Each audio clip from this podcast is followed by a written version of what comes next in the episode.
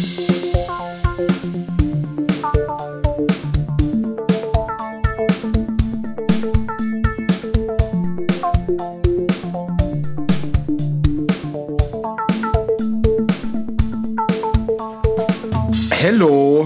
hello again. Wir sind wieder da. Wir sind die beleuchteten Brüder und wir sitzen uns einander gegenüber. Benny, hallo. Guten Abend, Tim. Guten Abend, guten Abend. Heute, am 17. September, am Freitag um 23.43 Uhr. Es ist schon recht spät. Fast schon der 18. Es ist fast schon, wir werden in den 18. hinein podcasten. Und wenn ihr das hört, ist es der Äh, 24. 24. September. Heute ist großer Klimastreik. Der am 24. Ja, am 24. Und übermorgen ist Und Bundestagswahl. in vier Tagen, sechs Tagen, irgendwann bald habe ich Geburtstag. In sechs Tagen. Ja. Wenn diese Jetzt wisst ihr Folge alle, wann ich Geburtstag habe und können mir. Fanpost schicken. Auf den üblichen Kanälen, bitte. Ja, bei Instagram zum Beispiel, Belebu-Podcast. Benny, wie geht's dir? Mir geht's richtig gut, Tim. Was trinkst du denn da? Trink das gleiche wie du. Ich trinke einen Liter Faxe.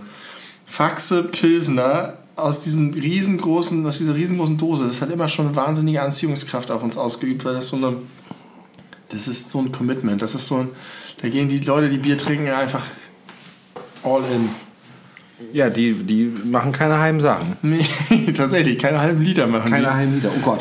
Äh, jetzt hatte ich deine Katze besprungen. Ja, sie, äh, ja. Die, die, die, die Folge geht schon gut los. Es ist, äh, ist chaotisch hier. Nein. Aua. Also dieses äh, Wikinger-Ding, ich weiß nicht, was für Leute trinken Faxe. Das sind so Leute, die Torfrock hören, glaube ich. Ja, und Oder die, so- die so- zu Wacken gehen. So, ja, so, genau. Und die hauen sich dann schön. Oder auf ja, Mittelaltermärkte. Vielleicht haben die auch so einen Bierhelm oder sind, ist das zu prollig für die? Passt das rein? Gibt es, gibt es extra Bierhelme, wo ein Liter Ich Dose glaube vielleicht nicht, reinpassen? weil, weil das zu prollig ist. Fakt, das ist ja kein, kein Proletenbier hier, ne? Das ist ein, ein Liebhaberbier auf sehr niedrigem Niveau, würde ich sagen. Also weißt du, was ich meine? Das ist so, schon, geht schon so, so ein Connoisseur, aber ohne, dass es um Qualität geht. Aber es ist schon Genuss und, und, und die haben Bock da drauf. Das ist nicht so, äh, saufen. Heißt nicht, dass es so ein Statussymbol auch ist? So, ich ich, nee, ich glaube nämlich nicht, dass es dieses, niedrigen oh, krass, Status? ich kann Liter saufen, sondern es ist diese, diese Metköppe, diese ganzen, diese so ein bisschen Metal, bisschen ähm, Lab. So Lab-Leute. Warst du schon mal bei sowas? Oder auf dem, auf, auf dem äh, wie heißt das, Mit- Mit- Mittelalter-Flohmarkt? Nee, Mittelaltermarkt. Markt. Flohmarkt gibt es vielleicht auch, weiß ich nicht, da kann man dann. Mittelaltermarkt, ja. Aber was ich richtig gut finde, sind, ist das Design dieses, dieser, äh, äh, vielleicht können wir da ein Foto für Instagram machen. Ja. Ähm, das Design dieser Dosen, das ist richtig liebevoll gezeichnet. Gefällt mir richtig gut. Ja, zeig das mal fröhlich neben dein Nee, dein, Gesicht. dein ist viel besser. Dann zeig das fröhlich neben dein Gesicht. Pass auf, da ist nämlich dieser krasse Typ, ich weiß nicht, ob das irgendein Gott ist, ein nordischer Gott. Äh, näher an dein Gesicht. Ja, das ist gut. Sehr schön. Wir Das, haben in der Folge das Foto für die Folge gemacht. Da könnt ihr sehen, wie es uns gegangen ist hier heute Abend. da wir, könnt ihr haben, teilhaben am kreativen Prozess. wir haben Folge, ihr könnt zum Beispiel, indem ihr sehr kreative Kommentare schreibt. Wir haben heute Folge 69. Die Sexfolge. Wir Haben haben ja als. Sexfolge angekündigt. Wir werden nicht über Sex reden. sondern über Drucker und Schwimmbäder. Ja, äh, und ich habe noch ein, zwei andere sehr wichtige Dinge auf dem Herzen. Ich weiß nicht, möchtest du gleich einsteigen oder möchtest du noch irgendwas besprechen, was dich beschäftigt hat die letzten Tage? Ich wundere mich nur, weil du vorhin gesagt hattest, dass wir über Sex sprechen oder dass es nicht über Sex sprechen, aber dass es irgendwas mit Sex zu tun haben muss oder ist das wirklich nur der, der Name, das ist die Sexfolge, weil es die 69 ist und das ist der Gag? Ja, aber der Gag kam von dir. Nee. Doch. Nee. Doch. Nee. Nee? Du hast von der Zahl 69 gesprochen. Hab ich ich bin, ich komme da gar nicht auf so eine Idee. Ich glaube, in Folge 68 gen Ende kann man das hören. lässt Aber sich nachprüfen. Ähm, ich habe nichts. Ich kann nur noch mal sagen, dass ich, weil ich letztes Mal schon gesagt habe, jetzt sehr viel fest und flauschig höre, habe ich dir eben schon gesagt, und dass ich immer Angst habe, dass ich jetzt äh, mich nicht traue, bestimmte Themen anzusprechen, weil ich das Gefühl habe, dass die über all die Sachen reden, über die wir auch reden oder reden wollen. Zum Beispiel habe ich gerade eine der ersten Folgen gehört, wo sie darüber geredet haben, ganz kurz, dass es Bananenmarmelade gibt. Das ist so ein Konzept, das beschäftigt mich immer schon, weil ich ja immer denke, du kannst es so, wie ich das auch mit Marzipan und den anderen Nüssen, ich habe ich vielleicht sogar schon mal gesagt, du kannst aus allem möglichen Marmelade machen. Warum nicht aus Trauben und Bananen? gibt es Traubenmarmelade, gibt es doch, oder? Ja? Nicht? Ja, ich glaube schon. Eh nicht. Traubensaft, ja. Johannisbeere, sind das nicht auch Trauben? Nein, das sind keine Trauben. Das heißt nicht, das sind Beeren. Das sind Meistens ist doch nicht das, wie es heißt, das, was es ist. Nee, es gibt Ausnahmen. Angeblich sind ja Erdbeeren keine Beeren, aber dafür sind Sammelnussfrucht. Bananen, Bananenbeeren. Ja, Bananen sind Beeren. Aber Johannisbeeren Wie Erdbeeren. Deswegen gibt es daraus Marmelade. Wie Erdbeeren? Aber Erdbeeren sind ja keine Beeren. Ach ja, richtig. Ups. Also erstmal hätte ich jetzt gedacht, du kannst einfach aus Obst äh, Gibt es Marmelade machen. Apfelmarmelade? Ja, gibt es. Häufig auch so als Gelee. Was ist der Unterschied zwischen Marmelade und Konfitüre? Birnenmarmelade habe ich noch nie gehört. Ähm, kann ich dir nicht sagen, ob es überhaupt einen Unterschied gibt. Hm. Manchmal gibt es das, dass die irgendwie passiert sind, kernfrei mit Stückchen, ohne Stückchen. Da, da so könnte Also irgendwie habe ich im Kopf, dass in Konfitüre immer noch mehr Zucker, Zucker, drin mehr ist. Zucker, ja. Aber ist das alles? Ist es nur der, der Zuckeranteil? Du brauchst auch unterschiedlich viel Zucker je nach Frucht. Es gibt irgendwie welche, die werden schneller fest oder die, es kommt auf den Wasseranteil in den Früchten drauf an und äh, wie süß die sind und so. Und Hast du schon mal selber Marmelade gemacht? ich habe einen Keller voll selbstgemachte Marmelade. Die du- die du selber eingekocht die, hast? Die richtig geile Johannisbeeren aus dem Garten Ja, und dazu Kirschen und Blaubeeren. Schmeckt so geil. finde ich anständig von dir. Und es ist halt so einfach, das ist so ein bisschen wie worüber wir bei Miracoli gesprochen haben, dass ich immer mich wundere, dass nicht einfach alle selber Marmelade machen. Weil du nimmst halt einfach Früchte, ich schmeißt die in den Topf. Das ist natürlich geiler, wenn du einen Garten hast. Wenn du die aus dem Supermarkt kaufst, ist es wahrscheinlich sogar nachhaltiger, wenn du die gleich die fertige Marmelade kaufst, keine Ahnung. Aber wenn du einen Garten hast oder irgendwie Zugang zu frischem Obst und du schmeißt in den Topf und dann kommt dann Gelierzucker dazu und dann kochst du das sechs Minuten und ist das fertig. Das ist alles, was du machen musst. Das ist das dümmste, idiotensicherste Sache. Woher weiß man das Verhältnis? Von Zucker Äh, zu gibt- Frucht? Es gibt verschiedene, äh, das steht auf den Packungen des Zuckers drauf. Es gibt 1 zu 1, 1 zu 2 und 1 zu 3. Also ein Teil Zucker, ein Teil Frucht Muss man abmessen dann? Standard. Also abwiegen, meine ich? Ja, Ja.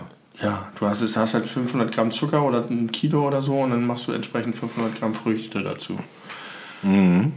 Gar nicht so schwer. Geiler ist halt der Gelierzucker mit 2 zu 1 oder 3 zu 1, weil du weniger Zucker brauchst. Und wie schafft man es, dass die, dass die Gläser ploppen? Die müssen nicht ploppen. Na, aber das, dann halten die doch gut, wenn die, wenn die ploppen. Das geht auch so. Es gibt einen Trick, dass man die, wenn man die füllt man da heiß rein und dann dreht man die auf den Kopf. Und angeblich führt es dazu, ich weiß nicht, was das eigentlich soll, ob das denn keimfrei wird wegen der Hitze oder was, weil die Luft ist ja immer noch trotzdem drin, aber das hält sich super lange. Okay. Selber Marmelade machen. Jetzt mal, den wenn Leute du Brüdern. Frühstückspodcast bist, da gibt's die. Ist wirklich Ich möchte keine Johannisbeer-Marmelade. Finde ich, Kirschen und Blaubeeren. finde ich, finde ich klingt äh, Ich habe pervers. auch Erdbeer. Ja, nehme ich. Die ist aber ein bisschen zu flüssig, weil da habe ich doch die Geschichte erzählt, dass meine Ja, Schwiegermama. aber der- du hast gesagt, ihr habt sie noch gerettet, hast du Ja, es geht, man kann sie essen, aber sie ist immer noch ein Tick zu flüssig. Wie geht's denn vier Hühnern? Wir erinnern uns in der letzten Podcast-Folge. Habe ich gesagt, morgen gehe ich zum Morgen Arzt. gehst du mit Oskar zum Arzt, Ja. denn er hat eine Wunde am Hinterteil. Richtig. Und Wurde attackiert. Mhm. stark gehumpelt und war sehr apathisch. Nicht Ja, gefressen, Os- nicht getrunken. Oskar hat die Nacht nicht überlebt. Oskar hat nicht Ich überlebt. habe Oskar am nächsten Tag im, im, im Legenest gefunden. Noch so ein bisschen so, es gibt, man hört auch immer diese Geschichten, dass Leute, wenn sie sterben, nochmal kacken. Das Naja, das heißt nicht, also wenn, so. ja, wenn du stirbst, äh, hast du natürlich überhaupt gar keine Kontrolle mehr über deine Schließmuskeln. Und dann ist alles, was sich noch in dem Organ befindet, sch- schlabbert da einfach raus. schlabbert raus. Das ist auch Oskar passiert. Und es lag aber noch ein sehr sauberes Ei hinter seiner Leiche. Ihrer Leiche. Oh Gott, wie das klingt. Und es war richtig schade und traurig. Wir haben sie nämlich abends noch so gekrault und gestreichelt und sie hatte so die Augen immer zugemacht und noch so ein bisschen gegurrt. Ähm, das muss, da hätte der, die Tierärztin auch nichts machen können. Wahrscheinlich das nicht. war eine, eine zu schwere Verletzung, hätte sie vielleicht nur irgendwie einen Tag vorher einschläfern können oder so. Äh, und wir haben eine Ratte im Hühnerstall. Eine Ratte. Eine richtig fette Ratte. Und ich habe gelesen, dass mit Ratten, dann stand da, ja, Ratten, wenn du die erstmal hast, wirst du nicht wieder los, außer es ist echt schwer so. Und man, um, um vorzubeugen, dass man sie nicht kriegt, soll man kein Futter offen stehen lassen und kein Gerümpel und Ja, nichts. müsst ihr aber offen stehen lassen. Mit dem Man kann den auch, das Essfutter Fressen auch die nachts- Hühnerfutter? Ja, wahrscheinlich, offensichtlich schon. Das sind alles Fresser. Die Hm. fressen. Und die, die haben nämlich wahrscheinlich, hat die Ratte auch das Netz durchgenagt, wo, Hm. wo Pigman durch äh, entfleucht ist. Und Ratten sind Fluchttiere, die tun eigentlich nichts. Bei, bei Hühnerküken muss man vorsichtig sein. Aber weil da ja so viel zu ist und so auf dem engen Raum, es kann es sein, dass wenn die in die Ecke sind, dass sie dann aggressiv sind und krass zubeißen. Und ich schätze doch, dass das passiert ist. Ich glaube, die Ratte hat Oscar so traktiert, dass Aber wenn sich die Hühner jetzt zusammentun und zu dritt jetzt auf diese kleine Ratte rauf, die, Könnten die platt machen. machen die doch sofort weg. Ja, aber die Hühner haben irgendwie kein Interesse, die Ratte platt zu machen. Und die sehen das noch, die haben nicht, die sind nicht so strategisch. Die, die machen keinen Battle Plan. ist sich nicht so an so einer, sie bauen nicht so den Hühnerstall als Modell nach mit so kleinen Schiebestöcken. Ich, ich treibe sie dann in die linke Ecke und da wartest du Mimi Fops Klick und dann hackst du los. Du aggressives Wow. wow. Katzen-Action. Am Ende ist dann so, das Anführerhuhn macht dann so die Rattenfigur, klappt sie so um, dass sie zur Seite Ja. geht. Und dann, dann blendet die Kamera weg und dann kommt George Clooney im Anzug vorgefahren. Im Rattenanzug. Ja, das kamen die noch nicht drauf und ich weiß nicht, ich habe schon überlegt, in so bei Patterson und Findus oder in so anderen, weiß ich nicht, wo es irgendwie um sowas geht, da, da geht das dann immer mit dem Spaten. Da gehen die dann immer, ich habe das auch, ein Kollege von mir, der hat lange auf, auf in der Landwirtschaft gearbeitet. Der auch erzählt, wie er mit dem Spaten in den Stall gegangen ist und der die Ratten einfach zertrümmert hat mit diesem Spaten. Aber das kann ich nicht. Die ist groß, aber die es ist riesengroß. Aber es ist nur die eine, oder was? Ich habe bisher nur eine gesehen und die lebt in diesem Kaminofen, der da steht. Aber es gibt doch diese Lebenfallen. Ja, Sonst, wenn das nur die eine ist, dann müsste das Problem noch lösbar sein. ja, ja. Also das, So ähnlich, so ähnlich ist das, wenn die gerade durch den das, was ihr hier ab und zu mal rumpeln hört, ist äh, Kater Grisou, der hier gerade seine wilden fünf Minuten auslebt und von links A nach B rennt, als wäre der Teufel hinter ihm her. Das ist die, die aktuelle Situation. Ich habe gleich noch versucht, drei neue Hühner zu snatchen, aber die aktuelle Lieferung ist schon vergeben, leider. Drei neue Hühner zu snatchen. Ja, wir dachten, wir legen jetzt gleich nach. Es gibt schon wieder eine neue Rettungsaktion, aber da kommen wir zu spät. Alle, alle geretteten Hühner haben schon neues Haus. Ja. Das ist, klingt ja aber gut. Also das Ja. ist ja, das ist ja so für die Sache an sich eine Super. sehr gute Nachricht. Und die haben so zwei Wochen vor dem Abholung haben gesagt, wir haben noch 150 Plätze frei, bitte meldet euch, wir müssen ja vermitteln. Und die waren am selben Nachmittag alle, alle weg. Voll gut, dass es viele gute Menschen gibt. Ich habe schon überlegt, ob ich einfach so wie auf ein Konzert an dem Tag hingehe und sage, hey, habt, ihr vielleicht einen Huhn von uns übrig? Weißt du, wo ich. Weil wir hätten gerne noch einen Huhn. Äh, was, ich, was mir neulich aufgefallen ist, wo ich eine richtig heftige Schwäche für habe. Man sieht doch immer mal wieder so äh, Nachrichtenbeiträge, wo irgendwelche Tiere zum Beispiel gestrandet sind. Ja. Und dann plötzlich Dutzende von Menschen dahin rennen, die sich alle gar nicht kennen und gemeinsam versuchen, dieses gestrandete Tier zu retten und das feucht halten und dann irgendwie mit vereinten Kräften äh, das äh, versuchen irgendwie Richtung Ja. Wasser zu oder irgendwie so Kuhlen bauen und alle arbeiten zusammen, um ein- ein Tier zu retten. Habe ich neulich gesehen mit so einer riesigen Schildkröte, die zu groß war, um vom Strand, wo sie ihre Eier gelegt hat, wieder zurück zum Wasser zu kommen. Da haben vier Männer, die nicht mal äh, richtig geschoben bekommen, die haben ja auch mal so den Weg frei gebuddelt, und bis sie irgendwann im Wasser war und dann zick, war sie weg. Aber bis dahin war das bestimmt eine halbstündige bis st- Stunden dauernde Aktion und alle haben sie geholfen und das finde ich immer schön. Das erwärmt mir mein Herz. Da sieht man die Menschheit mal wieder ganz anders. Ne? Mensch, Thema Menschenbilder. Thema Menschenbilder. Ähm. Das muss nicht immer so negativ sein. Ich wurde heute beschimpft, äh, auf eine Art und Weise, wie ich glaube in meinem Leben noch nicht beschimpft leid, wurde. jetzt schon. Äh, bei Telegram habe ich äh, bei Trixie von Storch, der Nazi-Enkelin, habe ich unter, äh, sie hat sich, äh, hat einen Artikel verlinkt, keine Ahnung von wo, äh, bezüglich dieses verhinderten islamistischen Anschlags zu Ja. Yom Kippur.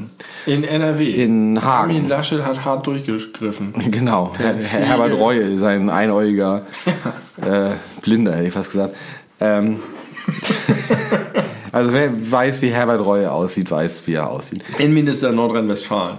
Genau. Äh, und der hat äh, erfolgreich dafür gesorgt, dass ein äh, islamistisch äh, geprägter Anschlag äh, auf Juden innerhalb einer Synagoge nicht stattfinden konnte. Ja, persönlich. Und ganz, der war da. bloßen Händen. Und hat mit seinem einen Auge durch so, durch so ein, so ein, so ein, Tele, so ein Fernrohr geguckt. Weil, wenn der sich so ein, ein Fernglas vor die Augen hält, das haut nicht hin. Teleskop. Das ist eine Mickey Maus. Da gab sie früher. Ich wusste immer nicht, wofür. Also, ich habe mich wirklich mal gefragt, was der praktische Nutzen von so einem Mickey Maus Periskop Aber da kanntest du Herbert noch nicht.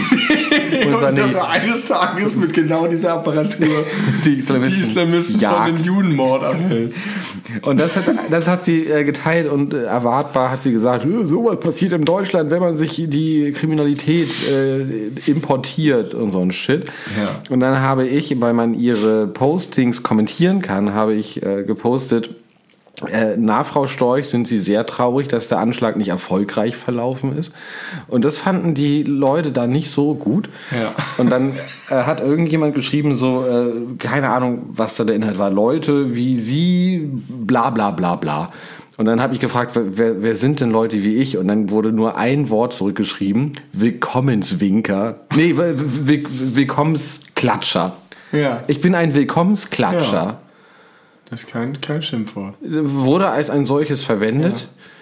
Finde ich aber irgendwie auch ein ganz hübsches Wort. Willkommensklatscher, ja. Ja, herzlich, wir sind die beleuchteten Willkommensklatscher. Wir, wir klatschen alle willkommen. Also wie jeder, der es schafft, so, mit so- solchen Strapazen und Gefahren, das Meinst du, wenn Deo erstmal richtig durchstartet, könnten wir etablieren, dass ein, äh, als, als neue Begrüßungsformel auch Corona-konform oder Pandemie-konform nicht mehr Hallo gesagt wird oder sich die Hand gegeben wird, sondern man applaudiert sich einfach gegenseitig und gibt sich ein richtig gutes Gefühl damit. Ja, das muss aber äh, wirklich sehr ehrlich Es muss ein ehrlicher weil, weil Applaus es gibt, sein. Es gibt ja dieses, dieses ironische Klatschen. Dieses Slow Clap, ne? Ja, Nee, es muss schon richtiger, äh, von Herzen kommender Applaus sein. ja. Das nennen wir dann den Willkommensklatscher. Ich bin vor- Und da, dazu verkaufen wir auch solche, solche irgendwelche. So Merch. Ja. So große Hände. ja. das sind die Willkommensklatscher. Ja, da kann man nochmal richtig Applaus Ich weiß, wir klatschen. müssen noch überlegen, in welche Abteilung man die. Da habe ich übrigens eine richtig gute Idee gehabt. Ähm, bei so Dingen, wo es vielleicht nicht ganz klar ist. Ja? Die Ja. tun wir einfach an alle Plätze Das ist ja auch Teil meine davon. Idee. Deshalb hatte ich ja auch schon gesagt mit dem, mit dem Zitronensaft oder so, dass du einfach sagst, der steht halt an verschiedenen Hattest du gesagt? Weil ich, vielleicht habe ich es auch nur gedacht. Aber das war genau meine Idee, dass du bei indifferenten Dingen hast du einfach wirklich, du gruppierst Dinge so, wie du sie brauchst. Ja. Du hast bei der, bei der Backabteilung alles, was du zum Backen brauchst und du hast aber auch bei den Säften. Und wenn das halt, dann ist das halt doppelt. Genau. Da ist doch nie jemand drauf gekommen im Supermarkt. Dabei ist es. Und das schadet ja auch Es schadet nicht. überhaupt nicht. Natürlich ist es vielleicht beim Einräumen irgendwie, aber nicht mal. Das kriegen die Leute das hin. kriegen die hin. Glaube ich auch. Gerade Wenn du die wenn, wenn, wir noch, wenn wir noch für die Mitarbeiter noch eine richtig gute App dazu programmieren, die die einfach durch den Supermarkt oder am besten so mit Augmented Reality, eine dass sie App. irgendwie, die sehen in den Regalen mit Was ihrer da fehlt, Brille, was da sehen sie, reingehört. was da reingehört. Ja. Aber eine App, die App allein kann alle Probleme lösen. Stimmt. Einfach für die so- Kunden. So eine Echtzeit-App. Kundinnen. Genau. Da muss man einfach irgendwie scannen, was man wo reintut und, oder genau, wo Da du dein steht- Auto da abgestellt steht, da hast. steht irgendwie in, im, im dritten Stockwerk des Parkhauses sind noch äh, 240 Plätze frei. Und äh, du gehst einfach hin und du siehst sofort, wo alles ist. Und kannst eingeben und dann wirst ist du ja so genial. geleitet. Hier gehen sie jetzt im dritten Gang rechts. Das ist die Lösung für Deo. Wir müssen gar nicht die Realität in den Supermärkten ändern, wir brauchen nur die App. Ja, wir, ja. Also natürlich wäre es cool, wenn das auch an, ansonsten noch Das ist ja noch viel einfacher und damit lässt sich noch viel schneller viel Geld verdienen. Das ist gar nicht unser Ziel, aber kann ja auch nicht schaden. Eine App. Die wird eine App. Aber wir zwingen die Deutlich effektiver organisiert. Aber wir nennen, wir, wir, wir, wir zwingen die Supermärkte trotzdem, das Obst vor die Kassen zu tun. Ja, nicht da, auf jeden Fall. Ich habe neulich gelernt, dass äh, man wundert sich ja immer so, dass häufig Biogurken in Plastik eingepackt sind und Ja. andere Gurken nicht. Ja. Weißt du, was der Grund ist, der hauptsächliche Grund? Die Haltbarkeit, glaube ich. Äh, Das spielt auch eine Rolle, aber es ist nicht der hauptsächliche Grund, weil es gibt ja welche, die nicht eingepackt sind. Mhm. Der hauptsächliche Grund ist, es wurde bisher noch keine Möglichkeit gefunden, dafür zu sorgen, dass das Biosiegel auf den Gurken selber ist. ähm, damit die Leute nicht die Biogurke mit der Nicht-Biogurke verwechseln. Kein Scheiß. Deswegen packen die den Vielleicht sollte Plastik man dann ein. lieber die Nicht-Biogurke im Plastik einfach und draufschreiben, das ist keine Biogurke. Achtung, keine Biogurke. Äh, ich glaube, Lidl habe ich gelesen, äh, experimentiert gerade mit äh, diesem, dieser Laser-Eingravierungsschrift. Dass man damit das, weil sonst Aber kann man ich, sie nicht ich unterscheiden. denke äh, häufig an unseren kleinen Podcast, äh, gerade wenn ich im Supermarkt bin, weil das hier das dominante Thema ist. Äh, jetzt zum Beispiel war ich im Rewe und Reves, ähm, vielleicht zumindest in dem Rewe, äh, Einkaufswagen. Und vorne so ein kleines Extrafach, so Mhm. Ja. abgetrennt. Ja. Und da kannst du das ganze Obst rein tun. Das ist fantastisch. Das stimmt. Das ist, das ist äh, clever. Und dann lege ich dann noch oben drauf so ein paar ganz leichte Sachen manchmal, die ich noch später kaufe. Und dann habe ich hinten Platz für die dicken Bollermänner, wenn ich so zwei Faxedosen kaufe oder so. Hast du gern als Kind in, im Einkaufswagen vorne drin? Was, wie geil. Also von wegen, Idee hat er, ne? sind so, wir sagen ja immer, so viele äh, Spiel, Games, die nicht durchgespielt sind. Ja. Der Einkaufswagen ist, glaube ich, ziemlich durchgespielt. Wo man einfach, das braucht man nicht, also das für die Originalfunktion braucht man es gar nicht, aber da ist einfach immer ein Kindersitz drin, Ja, wo man sein Kind reinsetzen kann. Und wenn man es nicht braucht, klappt man es weg und es stört nicht. Sehr gut. Und äh, genauso gibt es ja auch inzwischen, auch da im Rewe, den, den hinten die Klappe für den Bierkasten. Ja, Den schon ganz lange. Aber auch nicht alle. Äh, Ja. Sehr, sehr viele eigentlich nicht. Auch, auch eine super äh, Ergänzung. Und meine Kinder sitzen und saßen da auch immer gerne drin, aber jetzt sind sie, äh, die groß auf jeden Fall, die, die sind eigentlich beide ein bisschen zu groß langsam dafür, aber auch Rewe, die sind da einfach fit, haben diese kleinen Kinderwagen wegen, wo die selber schieben können. Das ist eine Freude, wenn die da rumlaufen und dann selber auf die Idee kommen, was wir noch brauchen und das einpacken und so und dann Es gibt auch noch die, wo man, also die, die wie, wie so ein Lastenfahrrad aussehen, äh, wo das Kind sich vorne reinsetzen kann, als würde es fahren. Ach so, doch, doch, doch, so richtig mit dem Auto. Ja, genau. Im Anschnallgurt oder Hupe. Anschnallgurt weiß ich jetzt nicht. Im Baumarkt gibt es das häufig. Ja, genau. Also da, da haben die Leute sich schon wirklich bis zum Ende Gedanken gemacht. Ich. Andere äh, Leute sollten sich an den Leuten mal ein Beispiel nehmen. Ähm, kennst du den Film Jumanji? Das ist Robin Williams, ne? Ja. Habe ich nie gesehen, glaube ich. Ist das ein Spiel, ein Brettspiel, Ja, wo sie dann genau. reingezogen werden? Ja, exakt so. Und ah, okay, ich muss jetzt kurz für meine Beobachtung dir den Plot zusammenfassen. Der Film fängt damit an, dass ein äh, vielleicht zwölfjähriger Junge dieses Spiel findet. Der hat irgendwie ein schlechtes Verhältnis zu seinem Vater, das ist un unwichtig. Ist Robin Williams der Vater? Nee, Robin Williams ist der kleine Junge später. Und äh, er und eine Freundin von ihm äh, spielen dieses Spiel Jumanji, was er gefunden hat. Und in dem Moment, wo er würfelt, werden die in dieses Spiel reingezogen. Und dann ist das, weiß ich nicht, was mit dem Spiel passiert. Dann ist irgendwie 30 Jahre später. Andere Kinder finden das unter äh, ominösen Umständen, spielen das Spiel auch, spielen aber quasi die Partie weiter äh, von, von damals. Äh, Nur der Junge wird reingezogen, die, Ja. das Mädchen nicht. Und die ist völlig traumatisiert natürlich. Und ähm, dann spielen die das Spiel weiter und irgendwann taucht Robbie William, Robin Williams auf, der damals reingezogen wurde als Junge und jetzt erwachsen ist. Und Aber war er die ganze Zeit in dem Spiel? er war die ganze Zeit in dem Spiel und, und Jumanji, das ist irgendwie dann so eine Dschungelwelt und er hat da irgendwie einen Jäger, der ihn jagt und er musste mit irgendwelchen großen Tieren irgendwie umgehen und hat dann im Wald gelebt 30 Jahre lang. Ja. Oder 20 Jahre lang. Und dann äh, kommt er halt wieder und die, das Mädchen, was damals ein Mädchen war, kommt auch irgendwie zum Spiel dazu, weiß nicht mehr, wie das funktioniert. Und die, die beiden Kinder, die es neu angefangen haben zu spielen, und dann müssen die das Spiel quasi einmal besiegen. Und Auf die Idee ist er nicht alleine gekommen. Nee, er konnte nicht. Er war ja im Spiel drin und das Mädchen hatte Angst, ist weggelaufen. Und deswegen ist das Spiel 20, Okay. 30 Jahre lang irgendwo. Aber jetzt sind sie zu viert im Spiel und können das von innen heraus trotzdem schaffen. nee, das ist nicht so richtig erklärt, warum er nun in dieses Spiel reingesungen wurde, weil sonst alles aus dem Spiel rauskommt. Dann sind da Affen im, im, im, im, Ah. Zimmer oder Pflanzen oder halt der Jäger oder irgendwelche Wildschweine, keine Ahnung. Und da passiert ganz viel wildes Zeug und die müssen immer würfeln und bis zum Ende kommen. Und wenn sie fertig sind, sagen sie Jumanji und dann ist vorbei. Und das schaffen die alle. Und dann kommt nämlich der abgefuckte Teil.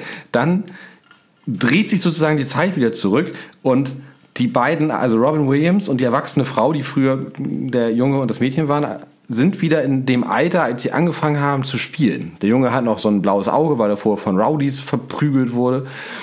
Und die gucken sich an und erinnern aber alles, was passiert ist. Ja. Was so weit geht, dass sie dann 20, 30 Jahre später, dann wiederum als erwachsene Menschen, mittlerweile ein Paar, wenn ich mich nicht irre, auf diese Kinder warten, um mit den Kindern zu reden, die die allerdings gar nicht kennen, weil sie ja das Spiel nie gespielt Ja. haben. Und weißt du, die Implications, Alter. Er hat da 20 Jahre lang im Dschungel. Dschungel gelebt. Sie hat 20 Jahre lang ein Leben geführt, ist erwachsen geworden, Hormone und so weiter, hatte Sex, hatte eine Beziehung maybe Kinder, wer weiß, wird nicht genau gesagt. Und jetzt ist sie plötzlich wieder ein Kind Und jetzt- nochmal ein Leben. Genau, und das heißt, mit dem Verstand und Geist des, Ja, das denke ich ganz häufig. des, des, alten Menschen sind Ja. sie wieder Kinder und müssen diese ganzen Phasen neu durchleben, wieder neu in die Pubertät kommen, neue Erfahrungen sammeln. Irgendwie, also da, da, das ist doch völlig kaputt. Wie in dem Film Big mit Tom Hanks. Kennst du den? Nee, auch nur grob. Das lässt sich noch schneller er- erklären. Tom Hanks als äh, die Figur, die Tom Hanks später als Erwachsener spielt, wieder als Junge, ist auf dem Jahrmarkt. Da ist so eine, du schmeißen eine Münze rein. Ich erzähle dir deine Zukunft, Puppe.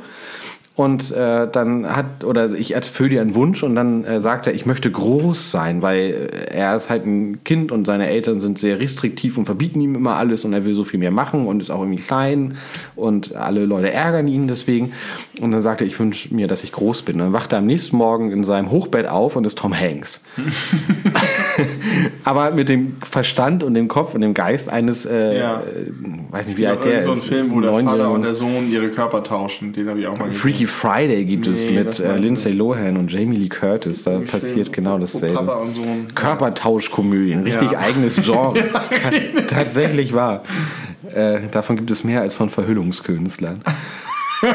und Tom Hanks mit dem Verstand eines zehnjährigen Jungen hat auch irgendwann Sex, was also vielleicht in den Ende der 80er witzig war, aber ich finde das heutzutage nicht mehr witzig. Nee. Ich finde das hochgradig bedenklich. Ja. Und ja, der äh, erlebt dann halt sein, sein Leben als Erwachsener. Das ist, das ist, da stimmt irgendwas nicht. Das stimmt Und irgendwas am nicht. Ende kommt er wieder zurück. Am Ende kommt er natürlich wieder zurück, damit er sein kleines Hat- Kinderleben wieder. dann hat er aber äh, Sex. Dann äh, hat er vorher Sex gehabt mit seinem erwachsenen Körper, aber als kleiner Junge natürlich nicht. aber er trifft, glaube ich, also er, er, ja, er hat natürlich noch Kontakt zu, zu der Frau, weil die eine Beziehung führen. Ja. Und irgendwann ist halt wieder der kleine Junge, was das auch für, bei Ja. ihr auslösen muss. Schrecklich. Schreckliche Filme. Ich denke mir das aber tatsächlich häufig, wie das wohl wäre, wenn ich mit meinem jetzigen Kopf nochmal meine Kindheit durchleben würde. Ich glaube nicht, dass es irgendeinen Mehrwert hätte. Also ich glaube, Ich glaube, es wäre wahrscheinlich schrecklich. Ich glaube, man würde tatsächlich in ganz große Probleme kommen. Weil du halt komplett raus wärst. Also du könntest, ich könnte ja dem nicht folgen. Ich wäre ja ganz anders. Und ich könnte, könnte nicht sozial auf meiner, mit meiner Peer Group connecten. gar nicht, richtig. Ähm, und es wäre alles ganz komisch. Sozial mit der Peer Group Connect. Ja, Jumanji und Big haben wir die auch mal gehabt. Wo hier. muss, musste jetzt mal. Robin Williams und Tom Hanks. Rest in Peace. Tom Hanks gehört auch zu, zu Ad- Adrenochrom-Elite. Ne? Der wird da immer Der mitgenannt. trinkt Babyblut. Der trinkt Babyblut. Ja, Brad Pitt, im- glaub ich, auch. Irgendwo im Keller. Brad Pitt bestimmt auch. Und Hillary Clinton. ja, natürlich. Die treffen sich ab und zu auf ein Glas Kinderblut. So wie wir uns auf ein Liter Faxedose treffen. Meine Güte, diese Wikinger. Ja, wollen wir, wollen wir mal jetzt ins Schwimmbad gehen zusammen? Sehr gerne. Lass uns zusammen ins Wollen wir Schwimmbad mal den gehen. Geruch nochmal in die Nase ziehen, diesen Chlorgeruch? Oder kann ich, kann ich äh, eine, eine Geschichte zu erzählen? Jeder Mensch hat, glaube ich, Klogeruch in der Nase, wenn man sich eben in diese Schwimmbad-Situation zurückerinnert. Und es gab mal den Tag, wo ich von der Schule nach Hause gekommen bin und man hat die Tür aufgemacht und dachte, man ist im Ohlsdorfer Schwimmbad, wo ich schwimmen gelernt habe. wo, glaube ich, doppelt so viel Chlor drin war, wie erlaubt. Wie so, nötig, Wie, ja. wie nötig auf jeden Fall. Möglicherweise auch über die Gesundheitsgrenzen Ja. hinaus. Zumindest roch es da immer sehr, sehr, sehr, sehr extrem. Doller als in anderen Schwimmbädern, Ja. in meiner Erinnerung jedenfalls. Und die ganze Wohnung roch so. Und das war komisch, weil normalerweise sollten Wohnungen nicht nach Schwimmbad riechen. Und das war so, wir hatten damals einen Hund, Vreni, und Vreni war läufig. Und Vreni hat überall in der Wohnung so kleine Blutflecken äh, hingeblutet wegen ihrer Läufigkeit. Menstruiert letzten Endes. Nur meine Mutter an ihrer Verzweiflung hat auf alle, die wir hatten überall Teppich. In der ganzen Wohnung, in jedem Raum war Teppich, wie sich das in den 90ern gehörte. Und überall hat sie da Chlor rauf gemacht. Und das führte dazu, dass wir überall bei unserem farbigen Teppich weiße Löcher hatten. Flecken. Und, Besser als rote Blutschlecken vielleicht. und es lagen locker acht Läufer in der Wohnung an random Plätzen. wegschmeißen können. Ich kann mir vorstellen, dass das letzten Endes der Grund war, dass wir dann doch Parkettboden irgendwann hatten. Also darunter war Parkettboden, der wurde dann gemacht. Ja, das ist krasser Gestank. Ja, meine, meine Großeltern hatten ja einen, einen Pool im Garten, einen großen Kachel, den kennst du. Den kenne ich, ja. Und äh, der musste auch geklort werden. Mhm. Dafür hatten die Tabletten. Mhm. Und mein Opa hat die immer, glaube ich, in so einen Eimer getan, in so einen großen, dann haben sie aufgelöst und haben das da rein. Und diesen Geruch von dem, von dem ganz äh, ähm, frischen? Nee. Äh, intensiven. Ja, noch besser. Konzentrierten. Konzentrierten Chlor. Äh, den kriege ich, der ist so beißend. Ja. Da hatte ich immer das Gefühl, das, das macht mir die Nase von innen und das Gehirn kaputt. Und die Augen tränen. Aber das war ein bisschen geil auch. Ja. Äh, das erinnere ich noch. Und dann die Gegenschwimmanlage an, damit das alles verstrudelt. Und dann mussten wir ein bisschen warten, bis wir wieder rein konnten. Äh, Chlor ist schon krasses Zeug. Hast du einen King für, für eklige Gerüche? Für manche? Nee. Ich finde Chlor aber auch nicht eklig. Benzin? Finde ich auch nicht. Ja, Benzin äh, ist nicht eklig, aber habe ich immer das Gefühl, dass man wirklich. äh, Nicht zu viel dass davon. man, dass man tatsächlich gesundheitlich darunter leidet, wenn man das zu tief atmet. Ich habe an einer Tankstelle mal gearbeitet, wie ich schon erzählt habe. Wäre mein Traum gewesen, vom Geruch her. war, war schon ganz geil auch, ja. Auch so ja, schweres Öl und so. Batterien, ja. Hm. Batterien? Nein, Batterien haben auch einen Geruch, wenn die, wenn die auf sind, aber wenn die benutzt sind. Wenn die auslaufen. Oh, weißt du, was ich früher mal. Ich glaube, wir können gleich über die, über die Schwimmbäder, später, Schwimmbäder äh, sprechen. Zu Zeiten, als man noch MP3-Player hatte, hatte ich häufiger mal lose Batterien, volle Batterien in der Tasche. Ja. Äh, als Ersatz. Ja. Weil kein USB und so, ne? Also man konnte es nicht am Akku aufladen. Und wenn die unterwegs leer gingen, sind sie leer. Gegangen. oder richtige? Nee, äh, drei, AAA. Die kleinen, ne? Die, die, Ja. die 3A Ja. kleinen Batterien. Triple A. AAA-Batterien. die kleinen, nämlich. Äh, und da ist mir irgendwann was passiert. Ich hatte die, so, wir haben ja mal in der ersten oder zweiten Folge über Hosentaschensortierung gesprochen. Und ich hatte die immer in der linken hinteren Hosentasche, wo ja sonst nichts drin ist.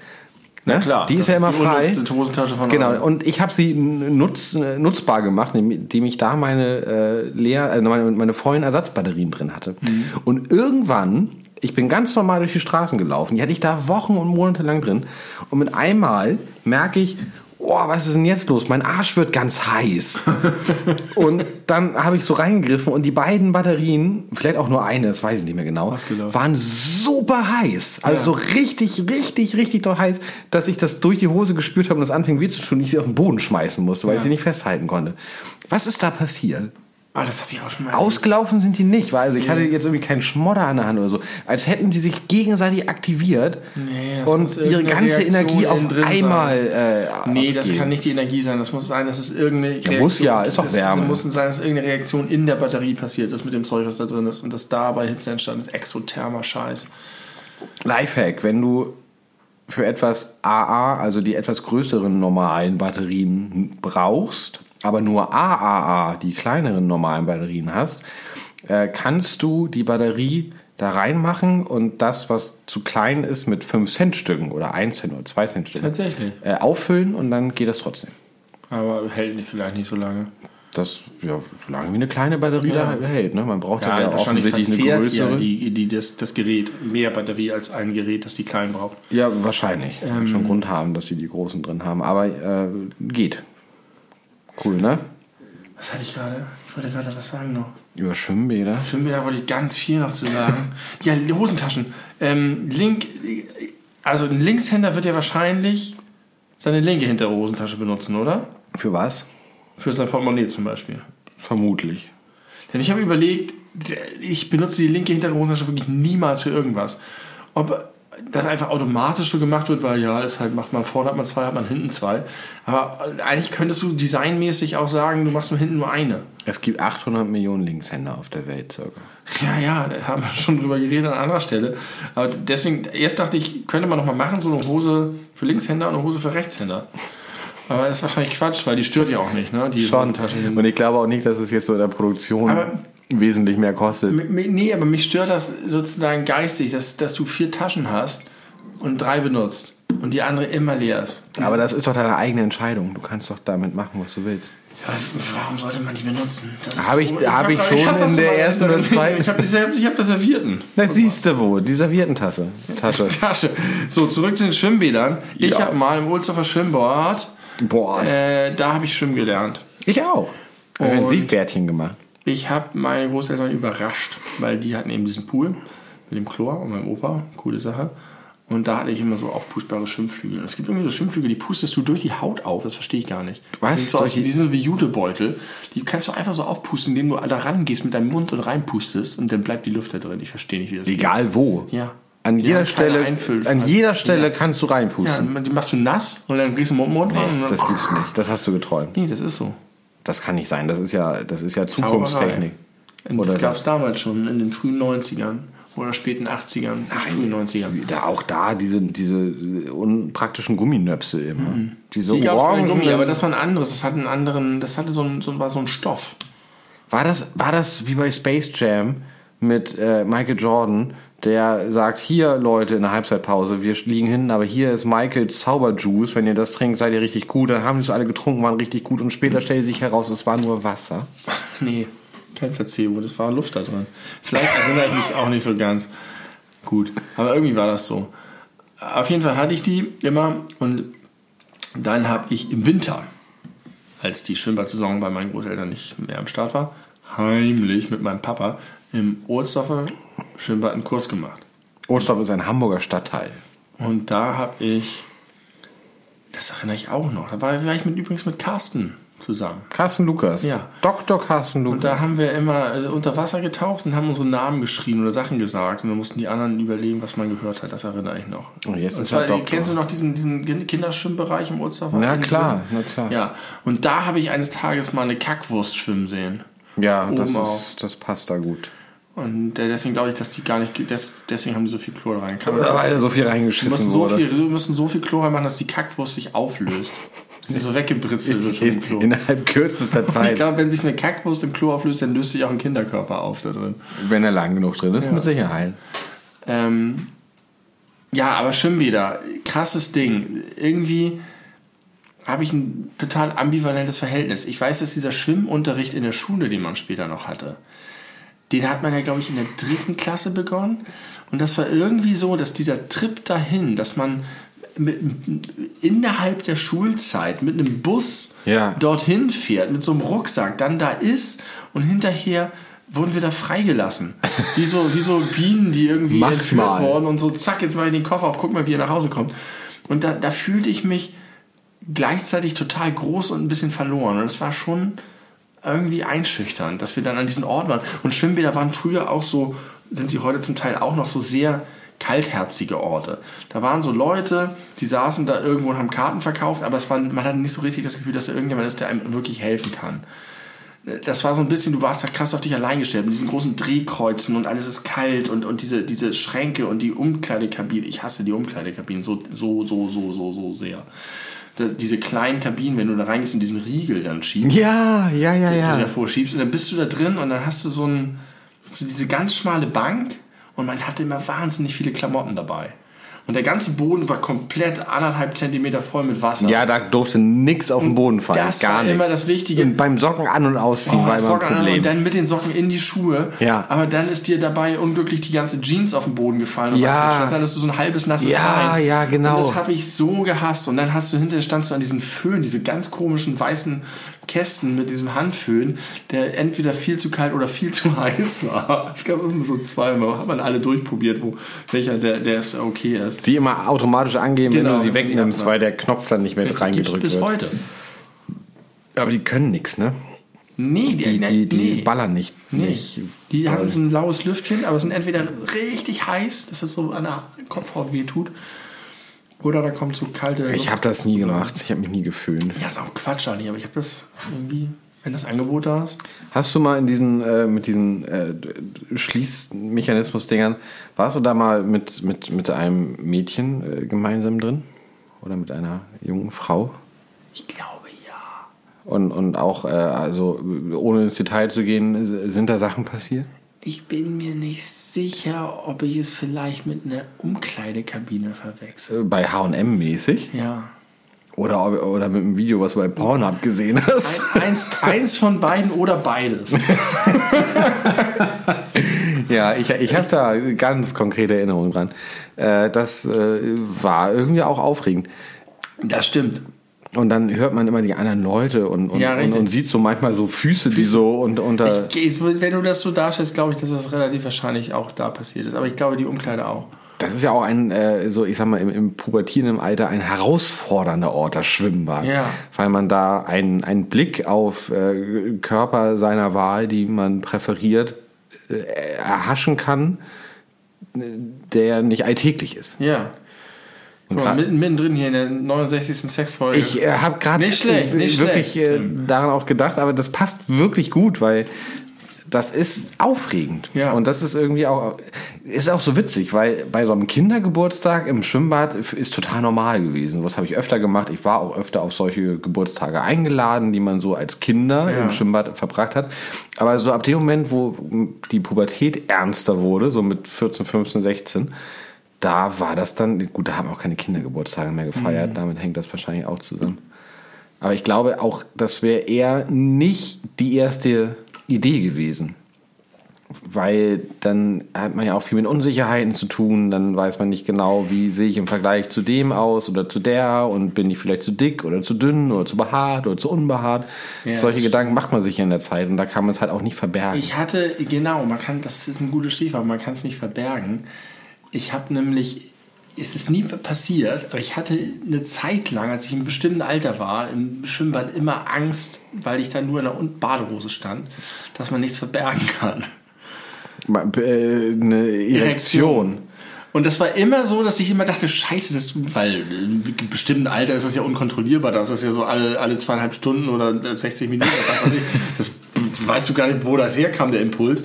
Oder mal ein, ein falscher Gedanke Zack. und zack. Und dann geht es auch nicht so schnell da. weg. Und da hatte ich, und du, es gibt ja diesen alten T-Shirt-Trick irgendwie noch so, wenn du eine Hose und das kannst du alles gut hinkriegen, aber im Schwimmbad bist du verloren. Und ich hatte immer Sorge davor, dass das mal irgendwann passiert und es ist nie passiert. Nee, das ist interessant, ne? weil das. Äh, jetzt muss ich mal kurz überlegen, wie ich das formuliere.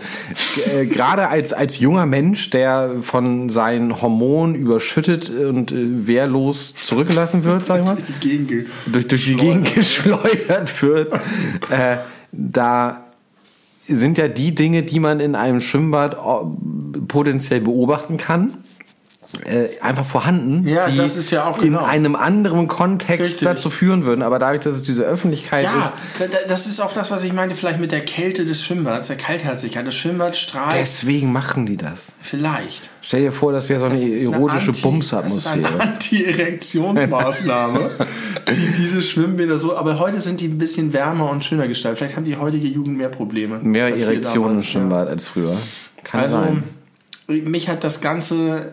Also ich fand Schwimmen toll und ich mochte auch viele Schwimmbäder, aber mich hat so ein bisschen dieses Ganze da reingehen. Ich fand, das, das hatte immer was, wie man das so gehört hat von früher, von so, ich sag mal eher so Drittes Reich-Geschichten. So, hast du das Gefühl, also du wirst als Kind da so durchgeschleust und du musst über diesen nackten, kalten Boden gehen und überall Kacheln und keine, also du bist Da auch waren- so viel auf dich allein gestellt. Da waren auch Badelatschen irgendwie nicht so ein Ding. Zumindest nicht in, in dem Alter damals. Und äh, um das Bild ganz doll zu unterstreichen, das äh, jetzt schon vielfach erwähnte Ohlsdorfer Schwimmbad, wo wir beide schwimmen gelernt haben, was jetzt übrigens komplett renoviert wurde. Warst du da mal drin seitdem? Nee, aber ich habe mir äh, Fotos angeguckt im Die Internet. haben, die haben ohne Witz, die haben ein Schwimmbad, das kann den Boden absenken. Ach cool. verschiedene Schwimmtiefen zu erzeugen. Stark. Und dann kommt so eine Sirene und sagt, Achtung, jetzt ist gleich nicht mehr Nichtschwimmer und dann müssen alle rausgehen und dann senkt sich der Boden ab, dann kannst du reingehen, das ist ein Meter tief. Und dann kommt ganz schnell neues Wasser dazu. Muss ja. Das ist vielleicht schon vor. Oder ist das vorher schon drin und dann fährt, fährt er so weg, der Boden? Nee, nee, der fährt nach unten, aber vielleicht ist es trotzdem, ich weiß es nicht, wie die das machen. Ich glaube nicht, dass da Wasser Ein zuläuft. technisches Wunderwerk. Äh, Vielleicht ist das Becken einfach äh, komplett voll in der gesamten Tiefe und es ist einfach da drin, dass so ein Boden da hoch und runter fährt und das Wasser ja, aber der, der, der Boden verdrängt ja trotzdem irgendwie das Wasser. Ja, das muss ja, vielleicht wird das gepumpt dann an der Seite wieder, ich weiß es nicht. Irgendwie es funktioniert extrem schnell Die Ohlsdorfer Ingenieure das hingekriegt haben. äh, damals war es aber so, ich weiß noch genau, wie das aussah. Da Kassenbereich, da kommt man dann die äh, sich die bunten Tüten zusammenstellen. Und wenn du dann Rechts. genau, wenn du dann äh, Richtung Umkleiden gegangen bist, kamen erst die Mädchen umkleiden und hinten kam die Knaben. Oh. Da stand Knaben dran. So habe ich das Wort Knaben gelernt und das macht noch mehr irgendwie, hat noch mal so Hitlerjugend-Einschlag, doppelt und dreifach. Und dann, dann die Duschen auch. Ja, alles, Boah. alles alt und Und, und runtergekommen. alles wirklich alt und du musst dann, dann da drauf drücken und dann hattest du auch immer Angst davor, dass da dieser harte oder der viel zu wenig harte Strahl und es Oder dass du, es gab ja manche Duschen, da konntest du drücken und dann hattest du irgendwie für eine halbe Minute Wasser oder die, da hast du nur Wasser gehabt in dem Moment, wo du gedrückt Ja. hast. Und kaum hast du losgelassen, hast du wieder Es war aufgehört. immer so eine Mischung aus, aus demütigend und beschämt und trotzdem auch geil und aufregend und cool. Du konntest ja auch coole Sachen machen und im Wasserplatz war auch geil. Aber nee, ich bin kein, kein, gro ich bin kein so großer Fan von gerade diesen alten, heruntergerockten Schwimmbädern. Aber dann, ich- dann vom, vom, vom, vom äh, Brett springen. ja, Alter, ist ein das und drei Meter gewesen. gab es da. Da, wurde, die, die, da wurdest, du, wurdest du deiner Angst ausgeliefert. Wann? Nee, was ist das, der höchste Sprungturm, von dem du runtergesprungen Drei, bist? nie mehr als drei. Ich auch nicht. Und Nie, würde ich mich bis heute nicht trauen. ich bin. Äh, ich find, fand drei auch immer schon schlimm. Ich habe doch von meinem krassen äh, Nature Boy Wochenende erzählt äh, in, in, auf dem Dorf, äh, wo wir die Ja. Hecke geschnitten haben.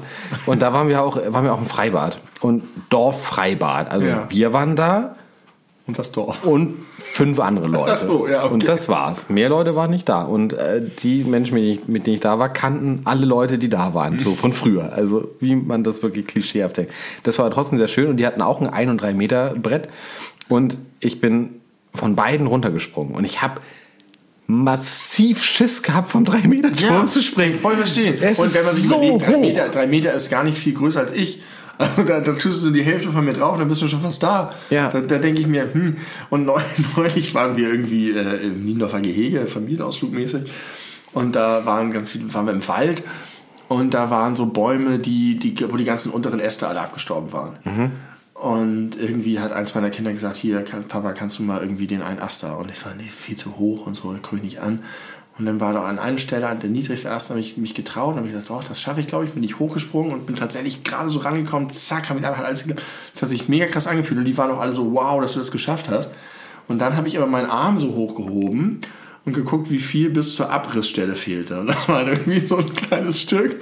Und dann okay, das ist also meine Sprunghöhe.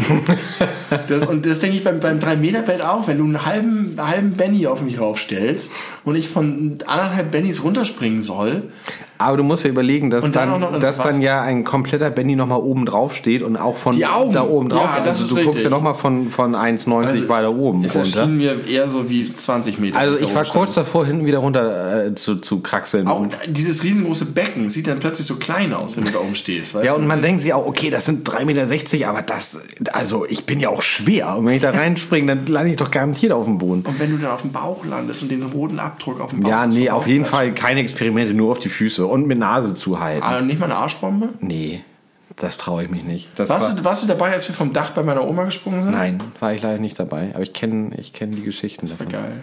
Hätte, aber was ich halt so beeindruckend finde, früher, ich bin im Ariba, auch ein großes äh, Spaßbad in Norderstedt, was der jeder äh, Hamburger Mensch kennt, mit der Kugel, die man versucht anzuhalten. äh, So eine große Steinkugel, die von Wasser umspült wird. genau, mit so einer, so drehen. auf so einer Fontäne ist. Und das ist immer am Anfang sehr schwer, die, weil die sehr feucht ist und dann macht man die so ein bisschen trocken und, Und dann kann man sie standen fünf anhalten. Leute auf der einen, fünf auf der anderen Seite, dann gab es so ein Battle. Und, ja. Und als Erwachsener kann man das alleine machen, dann ist es auch nicht mehr so spektakulär. Aber da bin ich bestimmt eine halbe Stunde lang immer wieder auf einen 3-Meter-Turm runtergesprungen, auf einen 3-Meter-Turm runtergesprungen, mit dem Körper und alles und, und, und Salto habe ich alles gemacht, ohne drüber nachzudenken. Und als 35-Jähriger stehe ich in, in, in Hemsling, in der Nähe von Rotenburg-Wümme, auf einen 3-Meter-Turm und gucke da runter und denke, ey, das schaffe ich nicht, das kann ich nicht machen. Das, das, Und dann bist du aber gesprungen. ja, ich habe Und dann hast getraut. du immer noch, ich erinnere dieses, es fühlt sich super lang an, wie du, äh, der Fall der, der super lang. Fall fühlt sich lange an. Und du ja. hast diesen Sprung, der ist noch normal ist, wie wenn du einen Sprung machst, und dann zieht es dir in den Magen, dieses, das, das zieht dich ja so runter. Und dann hast du dieses, Nee, im Magen habe dieses. Gefühl im ganzen Körper, dass du so, als ob du keine Luft mehr bekommst und, und es ist einfach nur schrecklich. und, und dann steht da dein, dein Lehrer, Herr Schneeger, so, ah, Gildemeister! So, und, so, und bleib, bleibst den ganzen Tag da oben stehen, komm runter oder spring. Und das ist einfach nur fürchterlich. Ja. Ja, also eigentlich, eigentlich kann man Schwimmunterricht ab einem bestimmten Alter in der Schule nicht anbieten, weil das, glaube ich, Menschen traumatisieren kann. Und wir sind in Deutschland da ganz anders als andere Länder. In anderen Ländern hat das Schwimmen können einen viel geringeren Stellenwert. Und irgendwie ist die, die Schwimmerquote in Deutschland extrem hoch und ist auch, und alle haben immer Angst, dass die Kinder alle und ertrinken, wenn sie nicht schwimmen lernen. Deswegen äh, geben wir so viel Geld und Zeit da rein. Und, und Ist ja prinzipiell auch ein, ein guter Gedanke, aber die Art und Weise ist vielleicht nicht die richtige. kann auch anders schwimmen lernen. Das habe ich bei meiner Tochter jetzt gesehen, wenn wir im Urlaub einfach am Strand sind. Ja. Und die einfach Bock hat um den Schwimmflügeln und dann macht die das. Da, da, da brauchst du diesen, diesen demütigenden äh, KZ-Hallen-Flair da nicht. Aber ist das denn heutzutage noch so? Naja, das Ohlsdorfer Schwimmbad ist schon viel netter jetzt. mit Ja, aber ich glaube, es hat auch viel mit dem Personal zu tun, dass einem glaub das ich beibringen. Und da würde ich auch, auch eher vermuten. Ich meine, bei uns war das, waren das noch, da, uns haben ja noch Altnazis das Schwimmen Ja. beigebracht.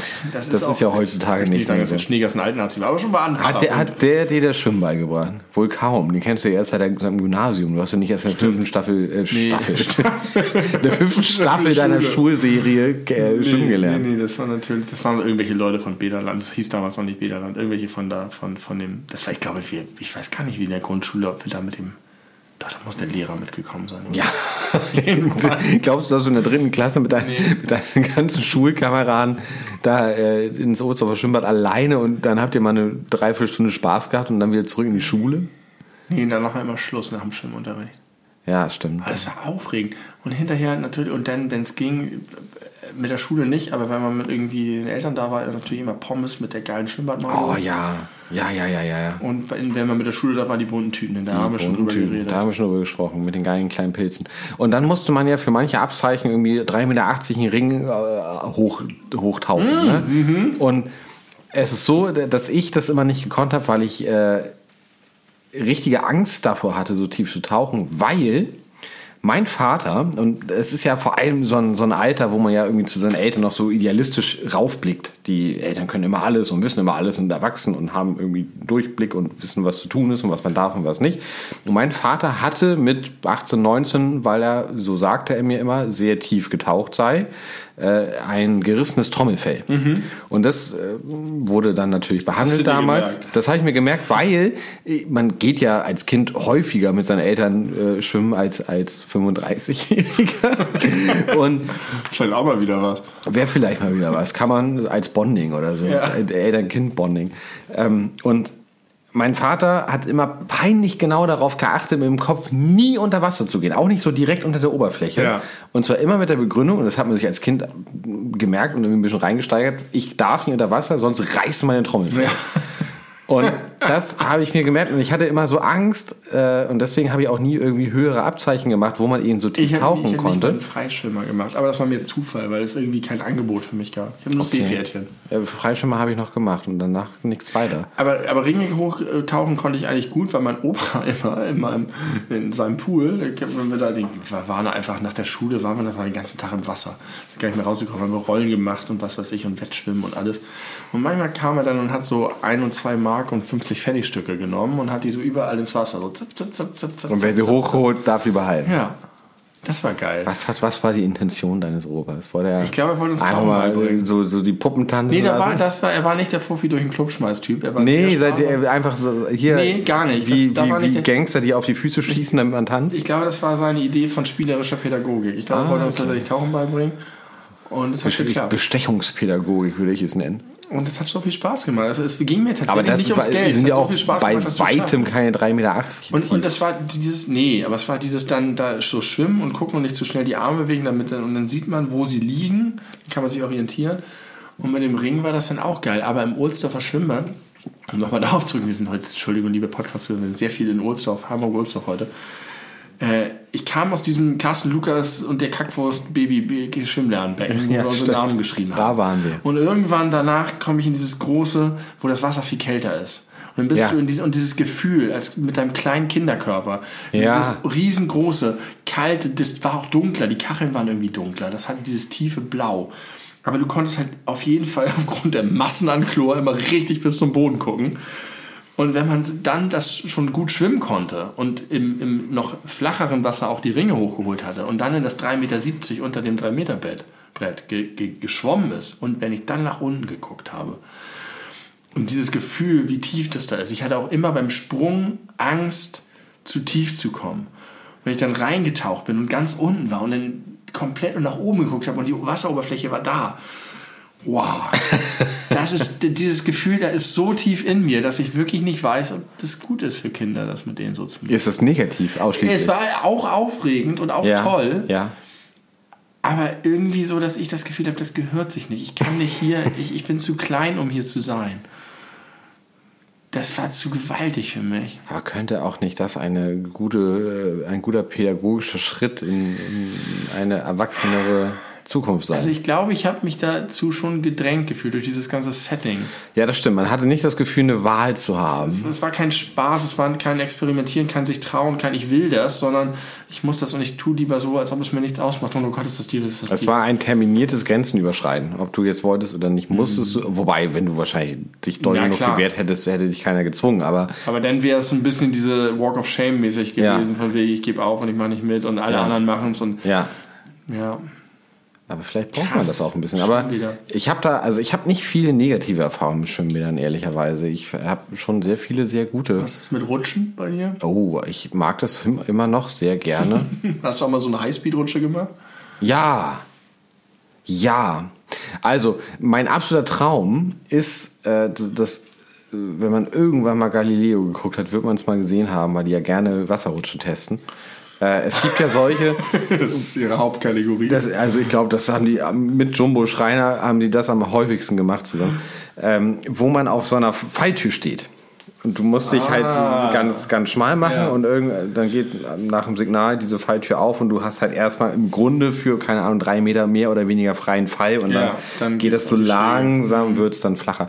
Und sowas würde ich sehr gerne mal machen, habe ich richtig Bock drauf.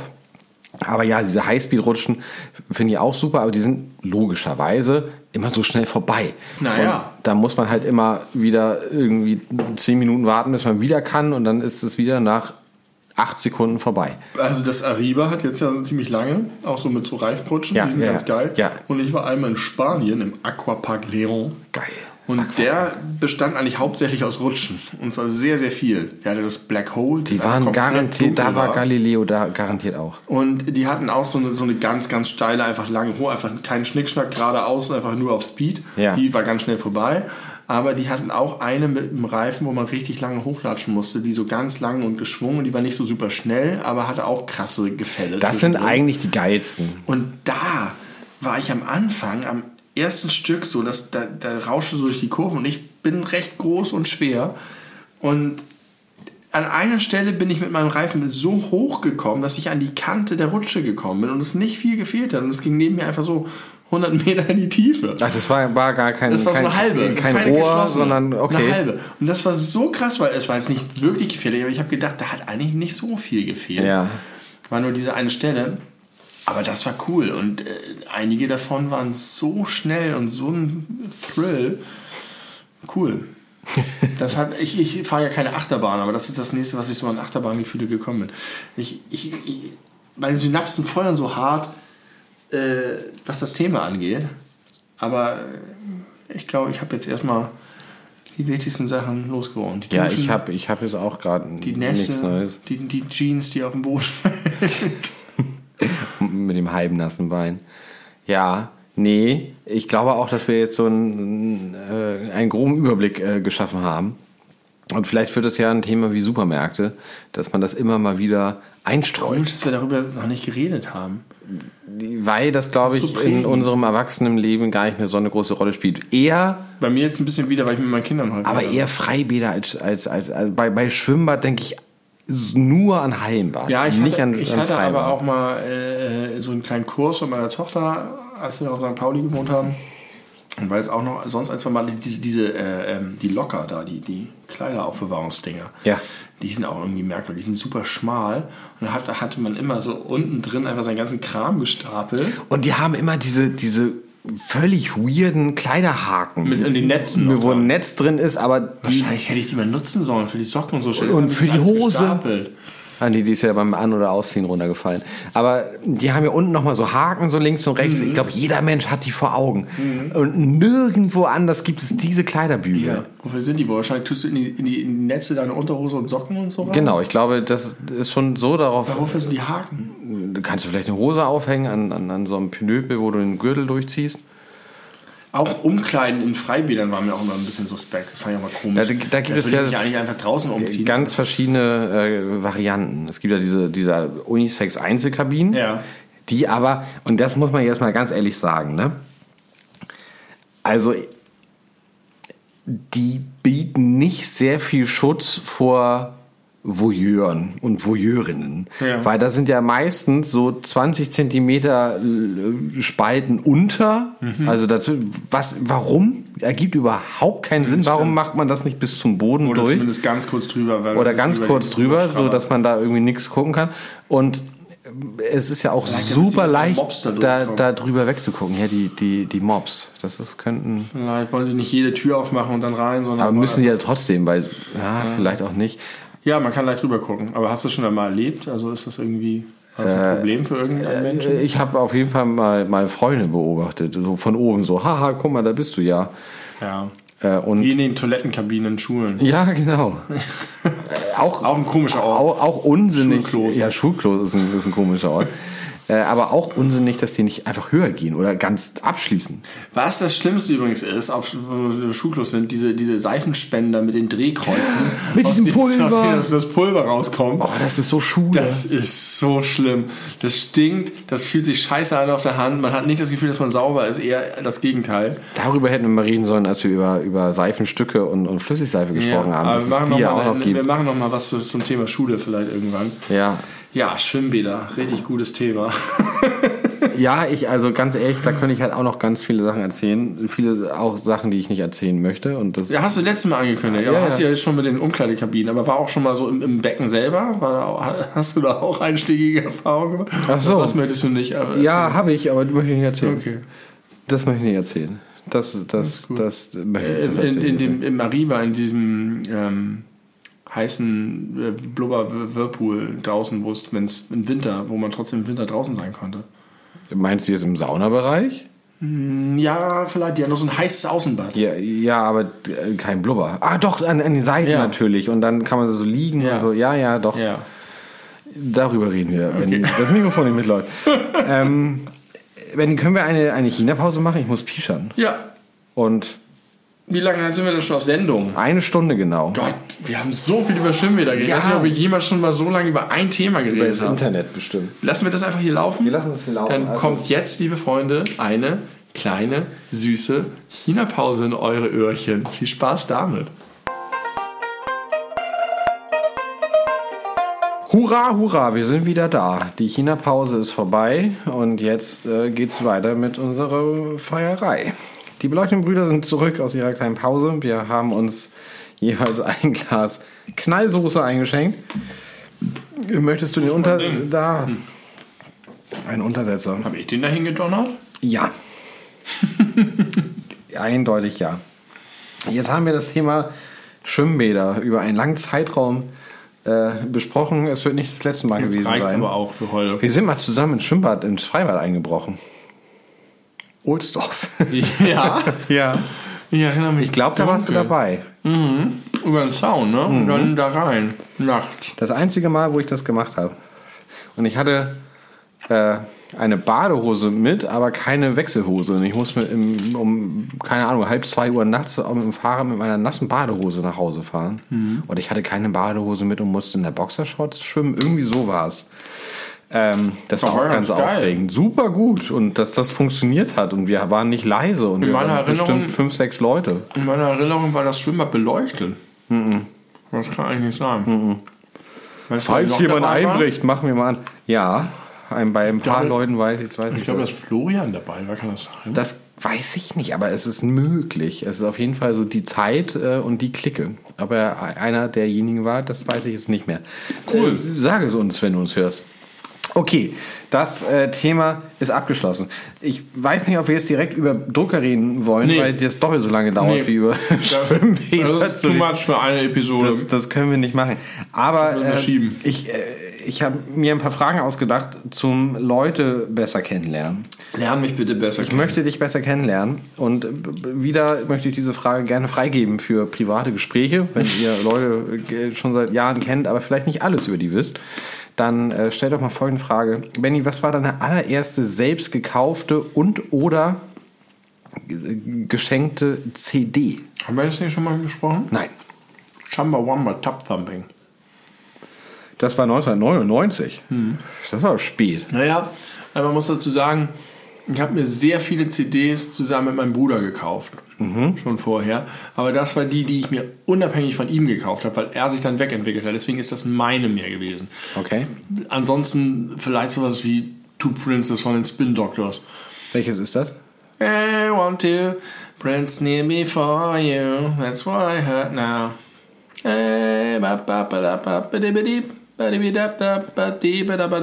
Nicht Scatman John. Die, die, Spin Doctors. Kommt Oder, kommt mir nicht bekannt oder. Cut and Move. Ähm, Cut and Move? Cut and Move mit dem Hit. Das war die Band. Mhm. Äh, Baumwollbewegung. Was? Baumwollbewegung? Cotton Move? Nein, Cut and Move. Ach, Cut and Move. Schneiden und bewegen. Urban Cookie Collective, I Got the Key, I Got the Secret oder, oder Tour Unlimited oder die ganze Eurodance-Kram. Ähm, wie hießen sie denn noch? Die beiden ähm, Mr. Vane, Culture Beat. Der ganze Kram. Meine allererste CD war äh, Alles nur geklaut von den Prinzen. Stark. Und mein erstes Album war das erste Album von den Schlümpfen. Weiß ich noch, Techno ist cool heißt das. Techno mit Doppel-K geschrieben. Wo der Schlumpfen Cowboy Joe drauf war, unter anderem. Und grüne Geister, weiß ich Also, nicht. ich hatte so eine, irgendwann so eine Anlage, so eine Kompaktanlage mit einem Dreier-CD-Wechsler. Und das war mein Departure von der gemeinsamen Musikhörerei mit meinem Bruder. Der hat dann irgendwelche anderen Sachen gemacht. Dann haben wir noch irgendwann so den, diesen Pop-Punk entdeckt, so zusammen mit Offspring und Green Day. Und dann hat er irgendwas ganz anderes gemacht und ich habe dann angefangen selbstständig nur für mich. Und das war irgendwie ein krasse, krasser Schritt für mich. Ein, ein, ein Schritt zur Adoleszenz gefühlt. Ja, sonst vorher haben wir dann, das fanden wir auch zusammen geil, das war cool, dann irgendwie das Ugly Kid Joe Album bei WOM rausholen oder so. Mit, mit Neighborhood und äh, Cats in the Cradle und World of I, Music. I Hate Everything About You. Das war geil. World of Music war so ein, Ja. so ein magischer Laden. Das war im Jungfernstieg im Souterrain. Da ist man so Treppen abgestiegen und dann waren da so ganz viele enge Gänge mit so vielen Platten und ACDC und großen Leuten. Diese, und ich stand da als kleiner Bub dazwischen. Leuten.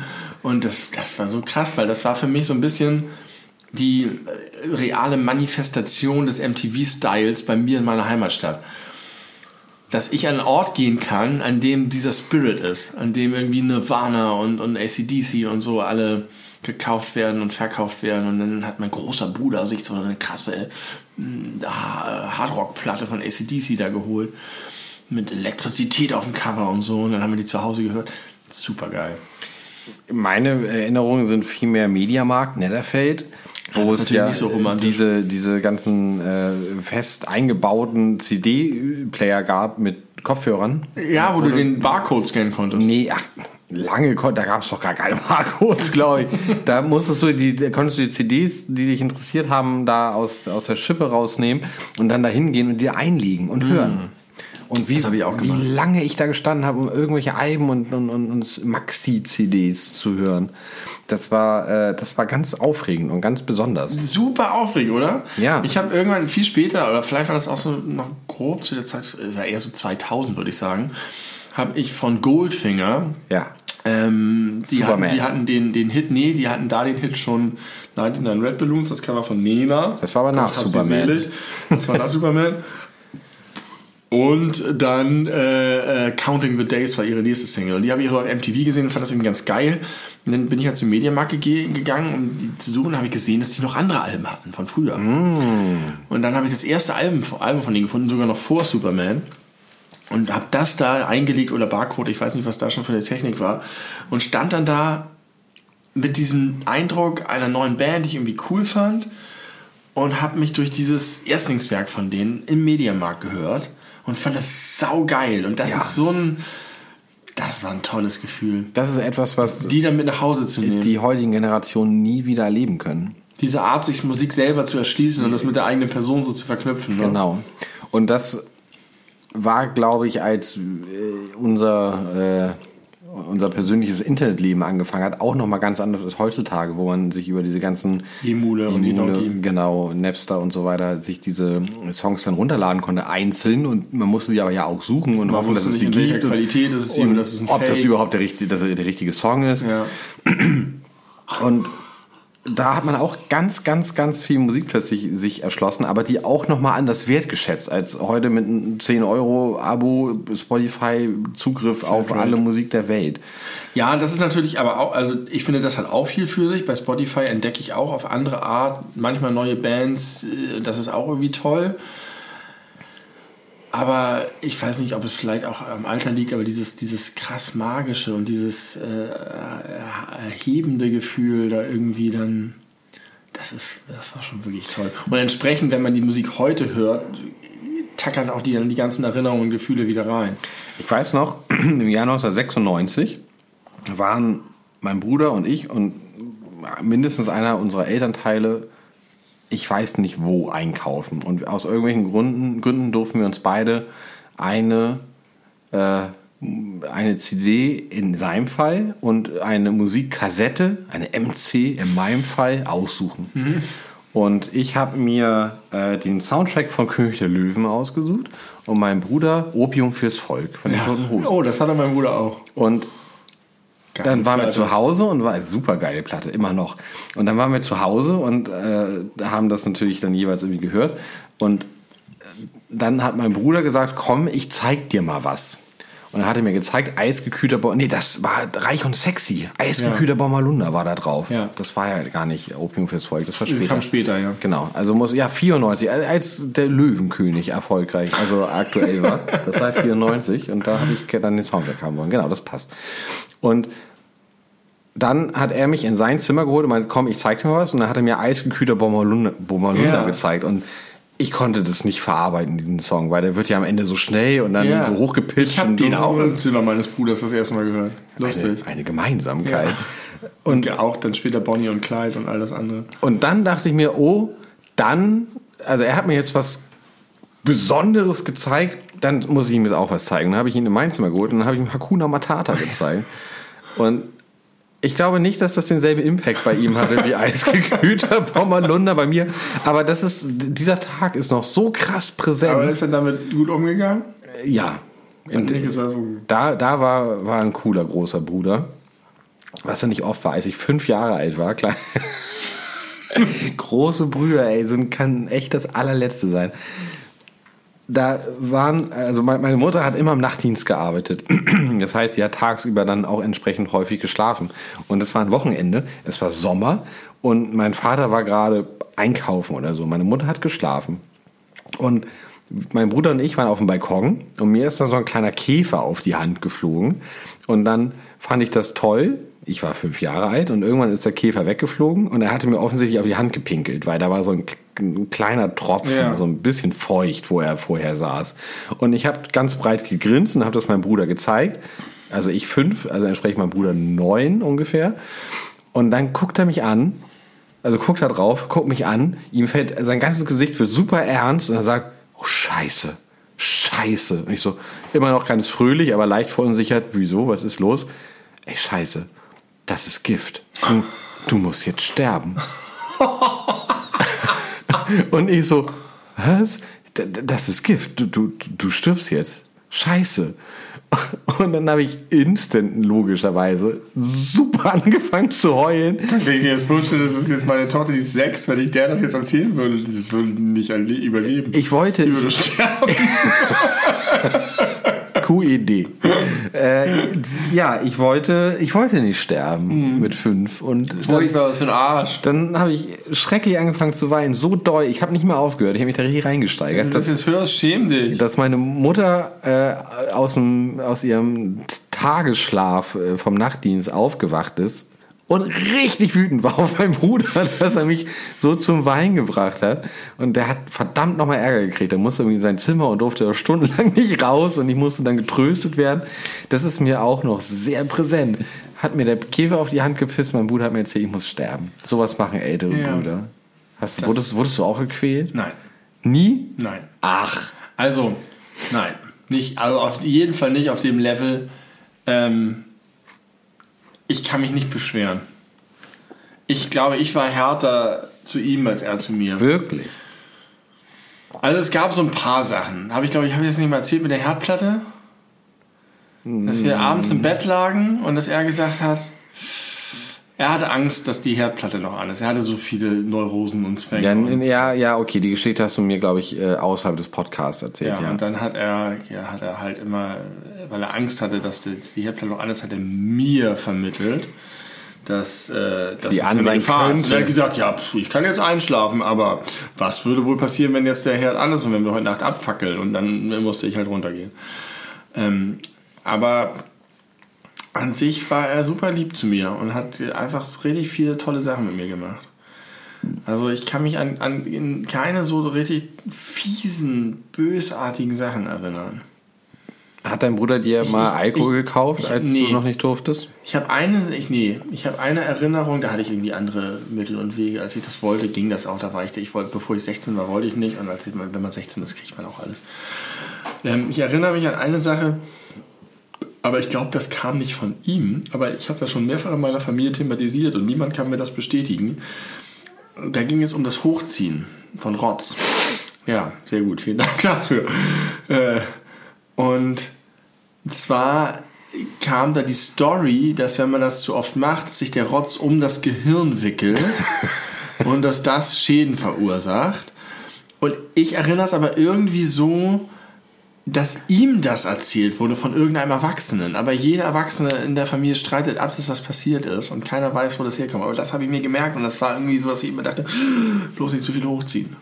Und auch äh, so, so eh vergleichbar irgendwie, wenn du, wenn du zu doll kackst, zu, zu doll drückst beim Kacken, dann platzen dir eine, platzt dir die Hirnschlagader. Das kann ja passieren, Und wenn du ich glaube, bist. mein Vater hat mir erzählt, dass die Frau von unserem Eisverkäufer am Fuhlsbühler Bahnhof, Jörn, oder Jörn selber, so gestorben ist.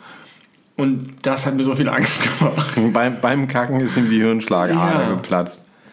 Das müsste ich ihn mal fragen. Wo das herkommt. Hier, Papa, wenn du irgendwie bald das mal hörst. Jörn, Jörn der Eisverkäufer, ist seine Frau beim Kacken an Hirnschlagaderplatzung gestorben. Oder hast oder Und warum hast du mir damit so viel Angst gemacht? Bis heute mag ich nicht so doll drücken. Also ich sag mal, wenn du ge- gewisse Vorerkrankungen oder Risikofaktoren hast, solltest du es tatsächlich auch nicht tun, weil da wirklich was passieren kann. Ich weiß noch, dass wie, wie Jan Holst früher immer mir gezeigt hat, wie krass er mit Luft anhalten und drücken seinen Kopf extrem rot machen Ja, konnte. kann ich auch, immer noch. Und ähm, äh, das habe ich dann auch ein bisschen gemacht und da dachte ich dann auch aber an Jörn und dachte, vielleicht ist das dasselbe Effekt und habe das lieber auch Das gelassen. ist ein ähnlicher Effekt, das stimmt, ja. Muss man vorsichtig mit sein. Aber krass, dass man das machen kann, dass man seinen Kopf rot machen kann. Ja. Ich weiß genau, wie man es machen muss. Ja. Aber ich lasse es jetzt du, nicht du, mehr du sagen. traust dich nicht, weil du Angst hast, dass dein Hirn platzt. Ich will nicht im Podcast sterben. Was gibt Schlimmeres, aber.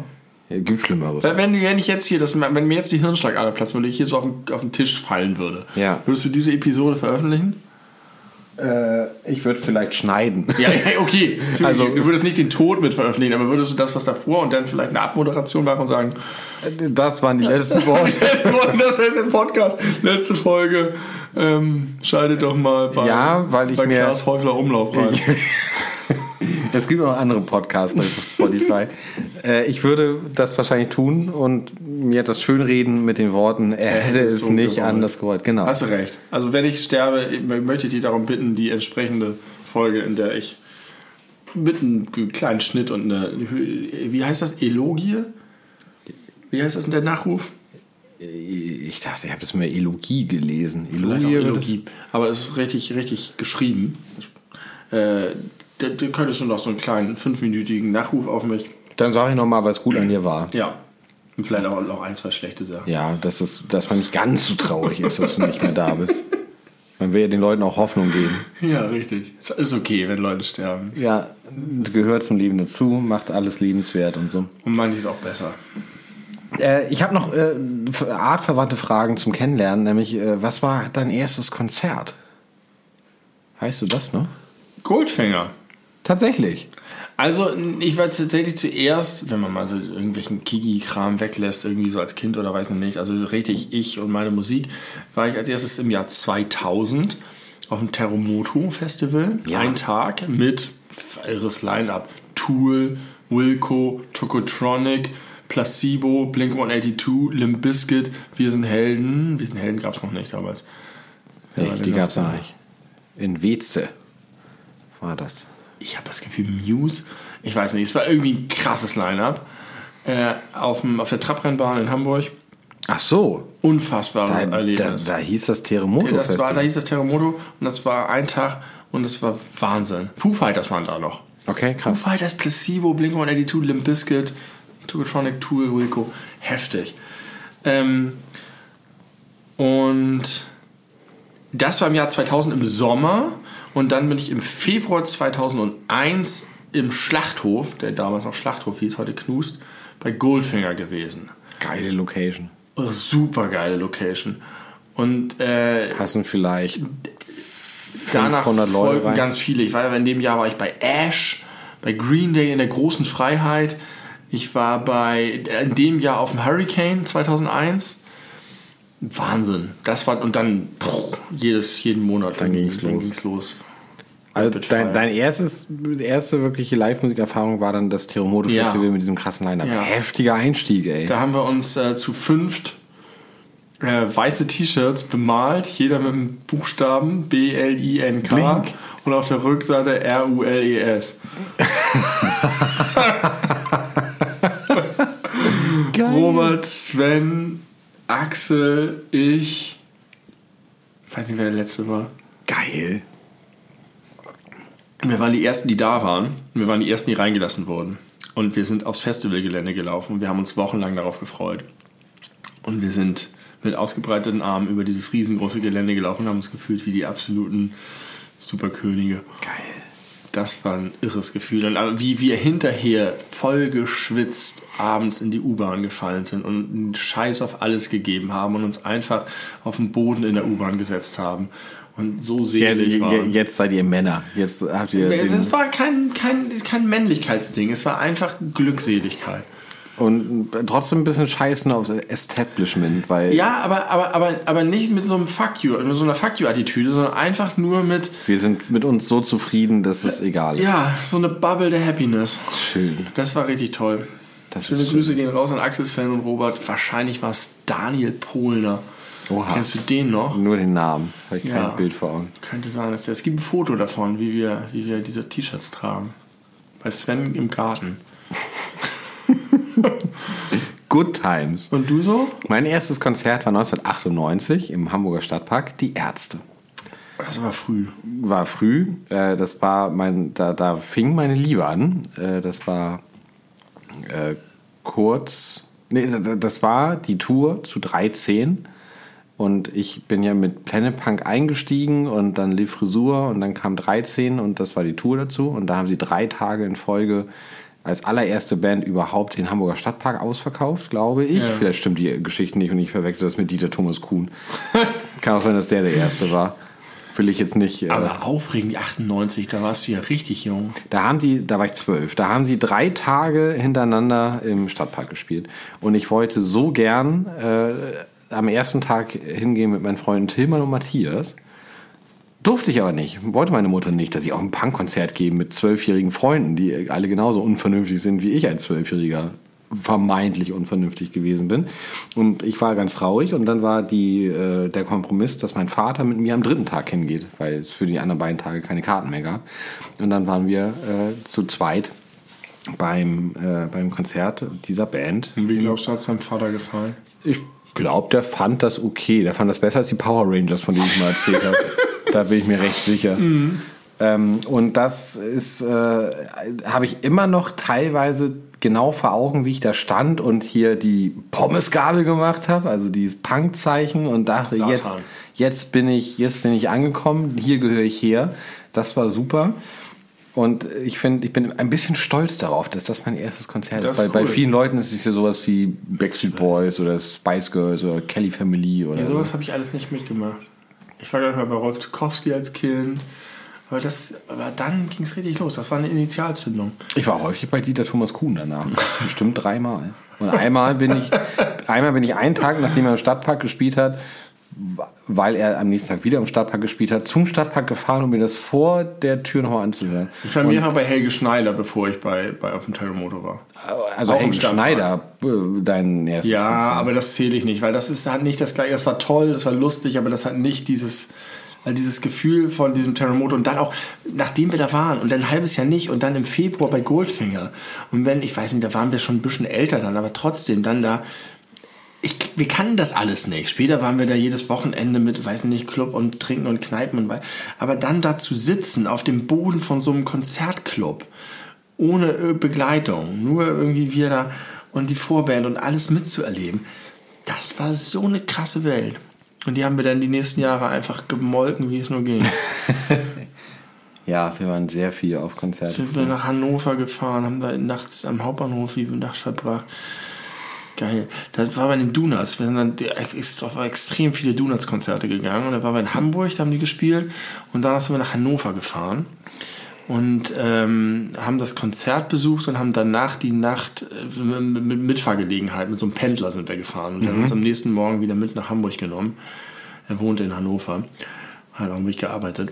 Und, Kannte ähm, ihr den? Oder nee, habt ihr den haben wir über Internetseite damals. Oh, Krass eigentlich. Heftig. Hat, hat Christoph, das Genie, hat das irgendwie organisiert. das Internetgenie. Und dann mussten wir irgendwo ganz weit rausfahren, weil er da irgendwo außerhalb Hamburgs oder am Rand gearbeitet hat. Richtig geil. Und äh, das nachts diesen Hauptbahnhof im völligen Delirium, weil wir ja auch einfach super übermüdet natürlich waren, und, aber auch so auf, auf krass Adrenalin.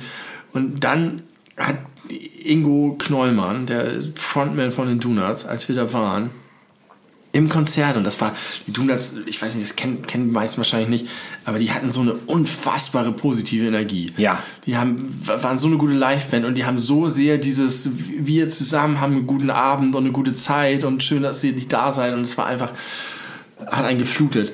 Und als der uns gesehen hat und dann so einen kleinen Nebenbei-Kommentar gemacht hat, schön irgendwie auf der Tour ein paar Gesichter schon zum zweiten Mal zu sehen. Das war Geil. Das war so unfassbar, ah, weil wir geil. waren halt irgendwie, weiß nicht, 16, 17 Jahre alt. Ja, ja. Und hinterher auch so Erfahrungen zu machen, wie dann, weil wir hatten halt nichts zu tun, wir sind hier nach Hause gegangen, hingen wir da noch so rum und dann kam halt die Band mit dazu und hat noch mit uns gequatscht. Das war irre. Ja. Sensationell. Oh, das kann ich so gut nachvollziehen. Bei mir waren das auch natürlich wieder die Ärzte. Da sind wir nach Westerland gefahren, da war ich auch 14 Jahre alt, da haben sie ihr Tourabschlusskonzert gespielt. Mit der Sylt-Gitarre äh, fahre in Urlaub und ich... Und Rott mit dem Sylt-Bass. Hatte er nicht. Glaube ich. Ich glaube, die hatten Bayern und am Ende kam das Feuerwerk raus vorne. Stimmt, du hast recht. Ja, du hast recht. Du hast recht. Ich nehme alles zurück, du hast recht.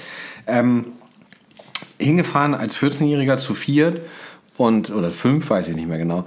Und das war ja schon aufregend genug, überhaupt irgendwo hinzufahren, um da eine Band zu sehen, die ich aber im selben Jahr schon zweimal in Hamburg gesehen hatte und halt ein paar Jahre vorher im Stadtpark schon gesehen hatte. Ähm, und dann sind wir da hingefahren und es hieß noch danach, die Ärzte legen auf. Und das haben sie auch gemacht. Mhm. Und dann äh, war es ja trotzdem eine relativ große Halle und dann waren sie da auf der Bühne und haben Musik aufgelegt, die ich nicht kannte und doof fand. Und ich war irgendwann nach dem Konzert und nach dieser langen Reise dahin und wir mussten noch irgendwie eine ganze Weile warten auf unseren Zug zurück und wollten auch noch gucken, was da so geht. Und es waren schon sehr viele Leute weg und dann war ich müde und genervt und hatte eigentlich keinen Bock mehr. Und dann stand man da so und hat aber trotzdem die ganze Zeit nach vorne geguckt und hoffen, noch mehr von seinen Helden zu sehen. Und dann gab es so viel Gerangel plötzlich hinter einem, so richtig Pogo-Tanz zu Musik, die es eigentlich nicht so richtig hergegeben hat. Und ich habe mich dann als 14-Jähriger böse umdrehen wollen, um zu schimpfen. Und da steht Bela B direkt vor mir in seinem Anzug. Geil, weißt du, welche Assoziation ich gerade hatte? Na? Indiana Jones und der letzte Kreuzzug wo sie bei der Bücherverbrennung sind und Indy plötzlich mit dem Buch, wo hinter dem die Nazis die ganze Zeit direkt vor Hitler steht. Vor Hitler steht und Hitler ist signiert. ein Autogramm rein. Ich wollte jetzt nicht BLAB mit Hitler vergleichen, aber das hat. Aber es liegt nah. Es liegt nah. Mindestens einmal Hitler pro Folge erwähnen. Neue Regel. Haben wir in der letzten Folge auch gemacht. Ja, nicht schlecht. Äh, der, der Hitler-Podcast. Vielleicht können wir uns vom Spiegel sponsoren lassen. Die sind große Fans, soweit ich weiß. Ja, Guido Knopp. Guido Knopp und Spiegel sind die größten Hitler-Fans. Ja. Und auf jeden Fall war meine Wut instant weg und ich habe nur gesagt, in so einem ganz dünnen Stimmchen, Bela. und dann äh, hat er mich irgendwie breit angegrinst und äh, mir irgendwie so auf die Brust geklopft mit seiner Faust und ich habe irgendwie versucht anzufassen, dann war er wieder weg und ich war happy und glückselig, weil ich dachte, oh Gott, einer meiner größten Vorbilder. Das war eine Zeit, wenn die Ärzte zu mir gesagt hätten, einer von denen, ey, du kommst jetzt mit uns mit brich mit deiner Familie, deinen Freunden ein, wie ein Zirkuskind, komm mit, du Schausteller, Junge. Ich hätte gesagt, bitte, bitte, bitte nehmt mich mit in eure große Welt des ja. Spaßes und der guten Musik. Aber solche Momente, ne? Also man, man erlebt sowas ja irgendwie vergleichbar nicht mehr Ich habe neulich habe ich, als ich an deiner alten Wohnung, an der Wohnung deiner Eltern vorbeigefahren bin, mein alten normaler Arbeitsweg, Musik gehört und da kam im Shuffle Jimmy Eat World Blister. How long would it take me to walk across the United States all alone? Und da habe ich mich erinnert, dass ich auf diesem Hannover-Trip mit Moritz und Christoph durch irgendeinen Park nachts gelaufen bin. Und dann kam irgendein Typ und wollte, hat gefragt, irgendwie, ich weiß nicht, ob wir Koks haben oder Koks wollen, in irgendeinem so Drogencode-Slang, den wir erst nicht verstanden haben. Und wir haben selber über uns gelacht, über die Situation gelacht, über den Typen gelacht, dass wir irgendwie keine Ahnung haben, dass der glaubt, dass wir irgendwie Drogen wollen oder haben oder so. Und der hat dann irgendwie, als wir, als Christoph irgendwie gesagt hat, hä, was meinst du? Hat er so, nee, nee, schon okay, und ist dann weitergelaufen, weil er gecheckt hat, dass wir nur äh, drei dusselige Teenager sind. Und das war so eine super Stimmung und wir waren gut drauf. Und dann haben wir drei nachts grölen, sind wir durch Hannover gelaufen und haben dieses Lied zu dritt gegrölt. In die Nacht von Hannover hinein. Und diese Erinnerung an diesen Moment, wenn ich das Lied heute höre, ist so präsent und so doll da. Und das ist irgendwie, es gibt so viele solche Sachen, die man von damals, wie du genau weißt, dass Bela dir mit der Faust darauf gehauen hat. Ja, ja. Und das finde ich geil im menschlichen Gehirn, dass das funktioniert, dass das so, so eindringliche, eindrückliche Sachen sind, die man aber mehr so in der, Besch also man hat auch Kindheitserinnerungen, aber gerade in dieser Zeit, so zwischen, weiß nicht, 16 und, und, und 19 oder so, die man irgendwie mitschleppt. Ja, weil es so prägend ist einfach. Ja, aber warum kann mich denn heute nichts mehr so prägen? Weil ich so, so viel, ich habe noch nicht äh, genug erlebt schon. Nee, aber du bist halt in allen wesentlichen Lebensbereichen schon irgendwie geprägt. Und es gibt natürlich neue Prägungen, aber ich glaube, diese Erstprägung ist halt die, die Bestand hat in deinem deiner Aber es ist, es ist ja auch eine, eine besondere Form von, von Euphorie, von, von Gefühl, von. Ja, schon toll. Meinst du, dass selbst du, der immer noch äh, begeisterungsfähig as fuck ist, nicht mehr so begeisterungsfähig ist wie mit 15, 16, 17? Begeisterungsfähig glaube ich schon, aber trotzdem erlebe ich glaube ich nicht mehr Dinge, die so, so krass nachklingen und so. Also es gibt schon natürlich Momente mit den Kindern irgendwie, die vielleicht, wo ich in, in 20 Jahren sage, das ist mir so präsent immer noch heute. Aber ich glaube trotzdem, dass es eine andere Qualität hat, weil dieses, dieses Jugendliche, mir gehört die Welt und ich entdecke alles und ich äh, nehme mich selber ganz anders wahr. Wir haben mal darüber geredet, wie man sich als unverletzlich und Ja, unzerstörbar. Äh, Nichts kann einen kaputt machen. das, das ist schon toll. Coole Sache. Aber ich habe, also es wäre doof, wenn, wenn, ich jetzt sagen würde, oh, alle reden darüber, ich kann das nicht nachempfinden. Aber kann ich. Ich glaube, das kann jeder nachempfinden in unserem Alter. Oder me- meinst du, es gibt Biografien, die solche Lebensphasen nicht nachvollziehen können? Ich glaube schon, dass es Leute gibt, die eine super unglückliche Jugendzeit hatten, die da so drunter gelitten haben, dass das das so vielleicht so ein bisschen überschattet oder die, die sich damals aus verschiedenen habe aber ja auch super viel gelitten, aber- ja, aber die vielleicht sich trotzdem nicht getraut haben, sich in Situationen zu begeben, wo sie sowas spüren. Weiß ich nicht. Wahrscheinlich haben die meisten sowas. Ich habe mir das damals ja immer so schön geredet, weil ich mir dachte, nur weil ich quasi die Tiefpunkte kenne, kann ich auch die Höhepunkte als Ja. Höhepunkte wahrnehmen. Ja, Aber du strafst mich Lügen, weil du die Tiefpunkte nicht hattest. ja.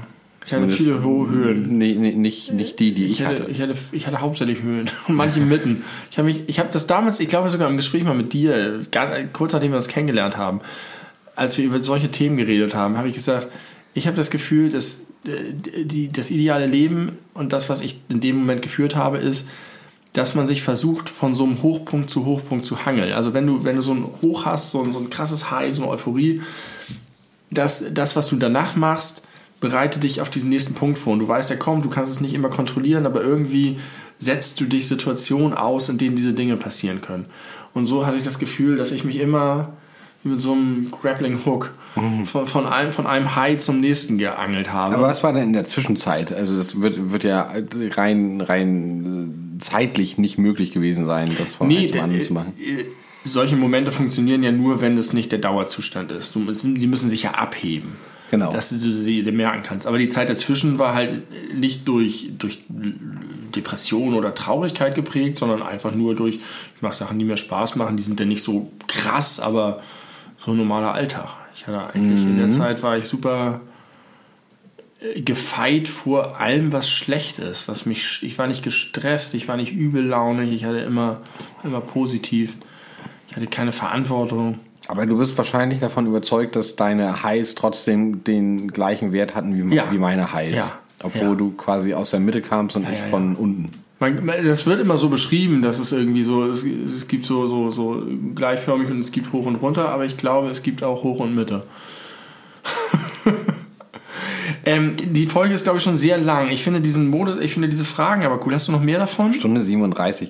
Naja, eine, die auch daran anknüpft. Nee, warte, warte, warte. Bevor du was sagst, ich muss nämlich richtig dringend pinkeln und ich wollte wissen, ob wir jetzt den Podcast abbinden oder ob wir noch eine China-Pause machen. Also meinetwegen können wir noch eine China-Pause machen. Ich habe noch Knallsoße im Glas. Wie viele Fragen hast du noch dieser Eine, Art? eine, eine. Dann müssen wir eine China-Pause machen. Aber ich muss auch nach Hause. Es ist 1.21 Uhr. China-Pause Nummer zwei. Freut euch auf die Klänge aus dem fernen Osten.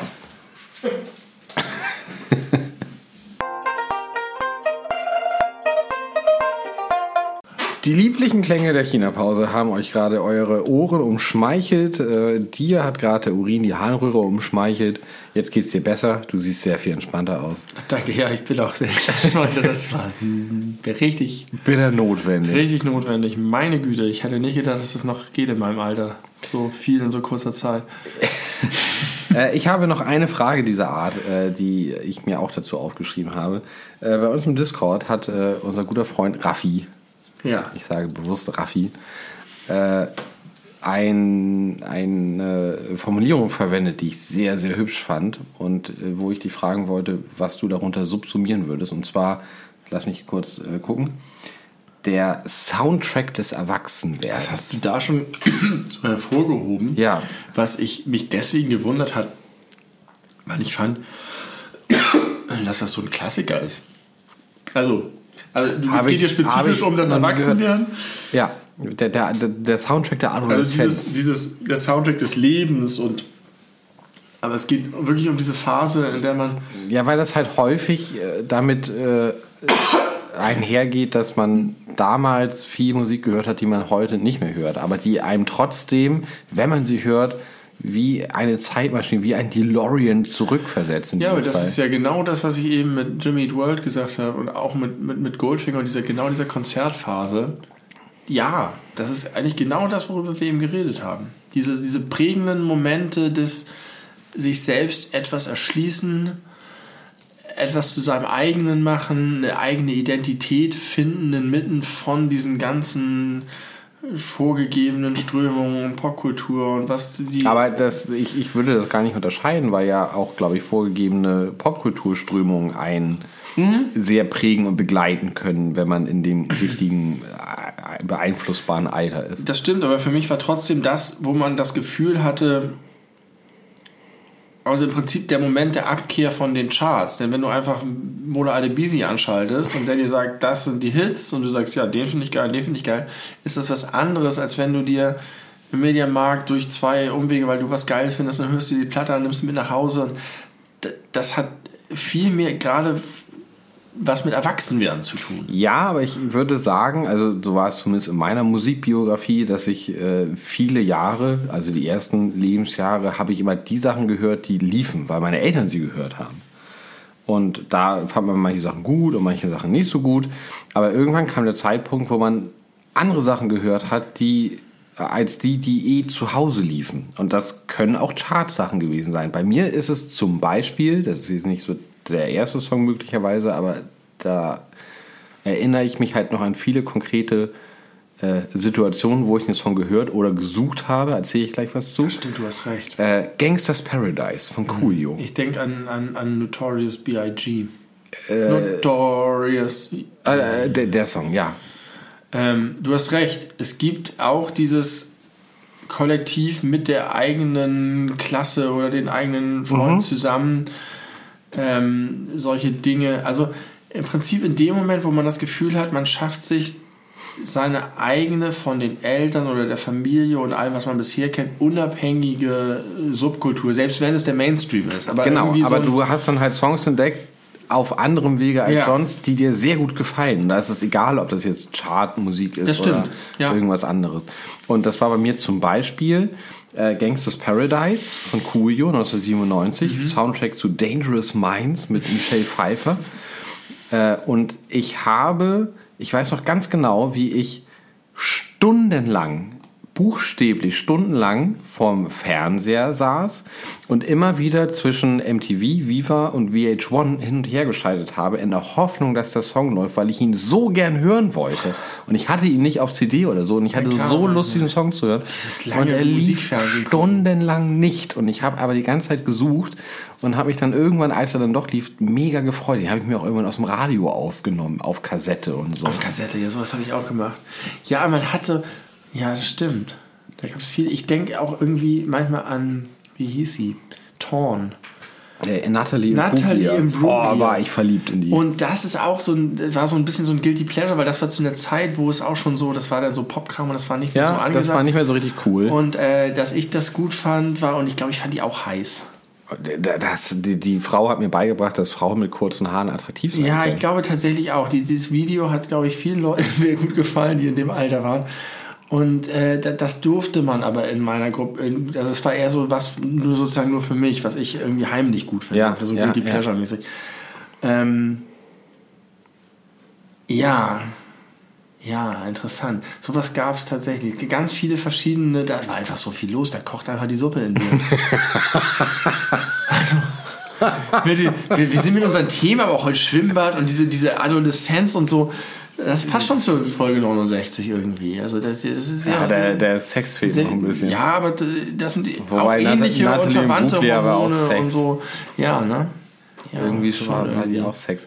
Ja, äh, fand ich auch Dann alles. singt die auch noch, dass sie nackt auf dem Boden liegt. Lying naked on the floor. Oh Gott, hat das in mir Gedanken hervorgerufen. Und dabei ist der Text, geht, hat auch einen ganz anderen Einschlag. ja, habe ich nie verstanden. und ich fand das, fand das aber auch diese das Textzeile wirkte so stark, die wirkt, war, so, war so selbstbewusst, irgendwie so, so Ja. selbstbestimmt. Ja, ja, das stimmt. Die, die, die, Die, die wirkte, obwohl sie ja optisch schon eher so klein und äh, schmal, also schon, aber die war, war halt nicht wie so ein, so, ein, so ein Radiomäuschen, sondern die war irgendwie tough. ich glaube, die war damals schon älter, als man dachte. Vielleicht. Lying naked on the floor. Das hat, hat resoniert, Also um ich das Wort nochmal zu benutzen. Ich glaube, die war damals schon weit über 60, wenn ich mich nicht irre.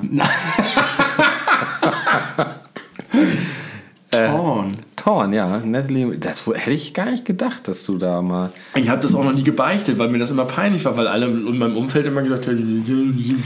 Es gibt ja Leute, die sagen, Guilty Pleasures existieren nicht, weil alles, was dir Pleasure macht, nicht guilty sein kann. aber es ist ja guilty. Ich habe mich guilty gefühlt dafür. Ja, aber das, ich das ist halt Quatsch. Das ist, das, ist ein, das ist ein gesellschaftliches Problem, was ausgemerzt gehört. Ja, aber es ist ja halt da. Ja, aber vielleicht ja nicht mehr mit Mitte 30. Das muss man Moritz Neufer erzählen. Hast du jetzt noch Ich habe ganz Sachen? schön unter Druck gesetzt, was ich gut finde und was ich nicht gut finde. Solche Leute hat man immer in, seiner, in seinem Umfeld, wenn man groß Aber wird. ich glaube, ich habe ihn noch viel mehr unter Druck gesetzt. Aber hast du, ha- hast du jetzt noch Dinge, die du als Guilty Pleasure bezeichnen würdest? Ich glaube ja, aber ich müsste nach, mir fällt spontan nichts ein. Also alles, was mir einfällt, wenn ich nur ein zweites Mal nochmal dieselbe Sache äh, mir im Kopf durchgehe, dann denke ich mir, wh- why Nee, not? tatsächlich glaube ich auch. Das hat glaub, auch aufgehört. Ich glaube, das ist auch so ein, so, ein, so ein positiver Effekt des Erwachsenwerdens Ja, und. Selbstbewusstseins bekommen. Dass man einfach sagt, auch wenn das jetzt allgemein vielleicht verpönt ist, ich liebe Titanic. Ich liebe den Film Titanic. Habe ich früher schon geliebt, habe ich auch früher schon zugestanden, muss ich ehrlicherweise Hast du, sagen. das stimmt. Aber das stimmt, da würde dich jetzt keiner mehr, also ich weiß ich nicht. Wie kann man Also denn ich mit glaub, ich glaube, es Titanic gibt mögen? schon immer noch ähm, ähm, äh, in sozialen Umfelden solche, solche Effekte. Ähm, auch gerade so was Werte angeht. Also das ist vielleicht, also, also wenn du irgendwie in, einem- in einem Umfeld bist, wo es völlig selbstverständlich ist, dass, keine Ahnung, alle die Grün wählen oder, oder dass du be bestimmte Werte teilst. Du und wenn findest Björn Höcke gut. und wenn, muss jetzt nicht Björn Höcke sein. Aber wenn du so ein bisschen konträr bist, dann glaubst du, glaube ich schon, dass es manchmal, das ist ja kein Guilty Pleasure, aber das ist schon so, dass du dich vielleicht mit deiner Meinung ein bisschen zurückhältst und dich nicht so traust, dich zu Ja. äußern. Weil du sagst, selbstverständlich sind wir alle, natürlich sind wir alle so. Und dann gibt es gerade Leute, die vielleicht nicht so souverän und selbstbewusst mit ihrer Meinung sind. Ja, aber ich weiß nicht, ob das als Guilty Pleasure qualifiziert, Nee, weil das, ich glaube, das sind eher so wirklich äh, Dinge des Konsums in irgendeiner Form, an dem man Freude hat, wo es allgemein heißt, das äh, schickt sich nicht, das gehört sich nicht. Wenn du in einem Umfeld bist, wo alle Leute sagen, ich habe gar keinen Fernseher mehr seit acht Jahren und du sagst, ich gucke gern Kampf der Reality Stars, sowas ist da, glaube ich, eher gemeint. Aber zum Beispiel, äh, wir haben uns jetzt ein Stand-Up-Paddling-Board geholt. Oh Gott, echt? Du? Ich nicht. Nee. Siehst du, das ist genau das Ding. Und, Ja, aber nur weil ich mir sehr gut vorstellen kann, dass du auf solche äh, Menschen früher jedenfalls sehr ich habe geschimpft ja auch mal hättest. einen kleinen Rant hier im Podcast über Stand-Up-Paddling-Boards abgelassen. Deswegen habe ich dieses Äh, Bild wo, wo ich dann auch von von meiner Kollegin gesprochen habe, die das macht und dann Mhm. dachte so, oh nein, dann habe ich das alles relativiert, zu Recht auch. Und äh, meine Frau hat einfach gesagt, ja, das stimmt alles, aber es ist, sie hat das Gefühl, es ist inzwischen so, Stand-Up-Paddling macht halt jeder Doofus. Also jeder, jeder, der uncoolste Familienpapa steht auf so einem Ding drauf. Ja. Das heißt, es ist über diesen Punkt hinweg, wo es viele geil finden, weil es cool ist, sondern die Leute machen es einfach. Und sie will halt es mal ausprobieren, weil sie wissen will, ob das gut ist. Und dann hat sie das mal irgendwie ausprobiert, fand sie gut und gerade mit den Kindern und so. Und dann ist es jenseits von diesem cool und uncool. Man muss aber, bei dem speziellen Fall, Entschuldigung, äh, sagen, dass Stand-Up-Paddeln einfach scheiße ist. Es macht keinen Spaß. Ich habe es noch nicht ausprobiert. Es macht keinen aber Spaß. meine Frau findet es gut. Nein, das glaube ich nicht. Oh, doch, findet sie wirklich? Glaube ich nicht. Findet sie? Hat sie Nein. auch schon mehrfach gemacht Ja, mit unserem Board. Übrigens haben wir es mit unseren Nachbarn, die gemeinsame Freunde von uns sind, die du sehr gut kennst, gemeinsam gekauft, weil die auch unbedingt eins haben wollten. Ja, Kannst du dir das vorstellen? Ja, genauso, schlecht, schon- genauso schlecht wie bei dir eigentlich. Aber, ähm, aber da kommt man in so eine Rechtfertigungsdiskussion. Wir hatten neulich wiederum mit anderen Freunden von uns, die du auch kennst, die, bei denen ich äh, gestern zu Gast war, von weißt. ge- So Wir sind keine Fans. Keine, gar keine Fans. Aber andersrum war ich bei denen und das ist halt dieses, dieses Eimsbüttler Hipster-Umfeld so. Und da ist es so, dass ich halt sage, so, Alter, wenn, wenn ich dann sage, das ist so krass Hipster, dass da das gerechtfertigt wird. Dass sie sagen, das ist so ein bisschen Guilty Pleasure. Dass sie sagen, wir machen das, weil wir es geil finden, aber es ist auch ein bisschen Hipster. Und jetzt können wir uns entweder entscheiden, das Hipstertum zu umarmen und zu sagen, ich weiß gar nicht, warum Leute als Hipster verschrien werden. Das ist gar kein Schimpfwort, weil das ist einfach nur cooler Lifestyle. Oder du kannst sagen, nee, ich mache das, weil das cool, weil ich das wirklich gut finde. Und das sind ähnliche äh, Mechanismen. Mechanismen. Ja, das mag sein. Aber Und dann, dann wollten die, dass wir eine Pizza bestellen und das war so, eine, so ein Pizza-Bestellservice, bei dem jeder Text auf der Homepage so diese Agentursprache hatte, wo ich wirklich immer reinkotzen muss. Und ich weiß, die Pizzen schmecken lecker und es ist gut und die sind vielleicht 2 Euro zu teuer, aber ist okay. Aber Wel, wel, wel, welcher war das? Welcher Pizza? Mission Pizza. Mischen wie. Und die Mission. verkaufen dir den Style von New York oder von San Francisco und die machen das mit, mit einer Wortwahl, wo du wirklich weißt, es ist einfach, es ist okay, wenn sie nicht den Standard Domino-Kack machen, aber sie müssen es nicht so uniform machen. Ja, und da habe ich mich wiederum die, drüber echauffiert und mich über die lustig gemacht, genau wie sie sich über das Stand-Up-Paddling-Board lustig gemacht haben. Und das ist alles dieses, das ist alles dieses äh, Peer Pressure, äh, Guilty Pleasure, weiß ich nicht, Ding. Ah, es ist, man ko- kommt da nicht ganz raus. Man, man kann selbst, selbstbewusst mit seinen Sachen sein und dazu stehen, aber es gibt immer noch diese gesellschaftlichen. Ich glaube aber, dass alle Dinge, die ich mag, Dinge sind, zu denen ich stehen kann, egal in welchem äh, Kontext, egal mit wem ich irgendwie mich unterhalte und aus welchem Umfeld die kommen. Aber du bist da zum einen insgesamt sehr stabil. Bin ein stabiler sagst, Typ. Jeder kann machen, was er will, ich kann machen, was ich will, ist mir doch scheißegal. Ja. Und du bist auch, glaube ich, nicht in so einem in solchen Umfelden unterwegs. Du hast gerade von unseren gemeinsamen Freunden erzählt, die offensichtlich so ein Umfeld sind. Ja, aber das sind alles Leute, die dich nicht doch, wahrscheinlich würden die dich auch für Sachen verurteilen, aber es wäre dir halt einfach scheißegal. Wäre mir egal. Würde ich, würde ich so lange argumentieren, bis sie entnervt Nee, aufgeben. Du würdest einfach nichts dazu sagen, sagen ja, I don't give a shit about your. Ich weiß noch, wie wir vor sehr vielen Jahren äh, in einer größeren Runde, du warst aber auch dabei, über Public Viewing gesprochen haben. Ja. Und du und alle anderen Leute, äh, die, die mit an dem Abend teilnahmen, haben gesagt, wie scheiße sie diese Public Viewing Veranstaltung finden. Äh, alle so Erfolgsfans und alle mit Schwarz-Rot-Gold und, äh, Ja, und das übliche, alle populäre denken, Argument. Genau, alle denken jetzt, äh, man ist irgendwie eine Einheit oder so. Und ich habe halt das nicht akzeptiert, dass ihr das so schlecht redet, weil ich mir einfach gesagt habe, Ja, erinnere was, an die Diskussion. was ist denn daran, also Das war es, bei uns auf dem Balkon. ja, exakt, es war bei euch auf dem Balkon in, Mit in, in der eigenen über Wohnung. die wir eben geredet haben. Und ich habe mir so gedacht, das ist doch nichts, was man per se ablehnen kann, wenn so viele Leute da was Positives Das draus war dein ziehen. zentrales Argument, ja. Genau, weil das ja auch harmlos ist. Das tut ja niemandem weh. Und ich habe das überhaupt nicht verstanden, warum man das jetzt irgendwie schlecht machen muss, nur weil man selber das nicht nachvollziehen kann oder selber nicht so viel Spaß daran hätte. Wenn also ich finde jede Form von harmlosen Spaß im Sinne von niemandem wird wehgetan dadurch und alle, die daran teilnehmen, haben eine gute Zeit. Da muss man nichts Schlechtes dran finden. Oder sollte Das man auch gar nicht tatsächlich auch, erst. auch jetzt nochmal bei Schulz und Böhmermann gedacht, weil ich das halt höre und ich denke irgendwie, egal wie ich das finde und beurteile, das hat mega seine Berechtigung. Die finden es cool, die haben Spaß dabei, die sind äh, sich selber irgendwie treu darin und die haben eine Zuhörerschaft, die das auch gutiert.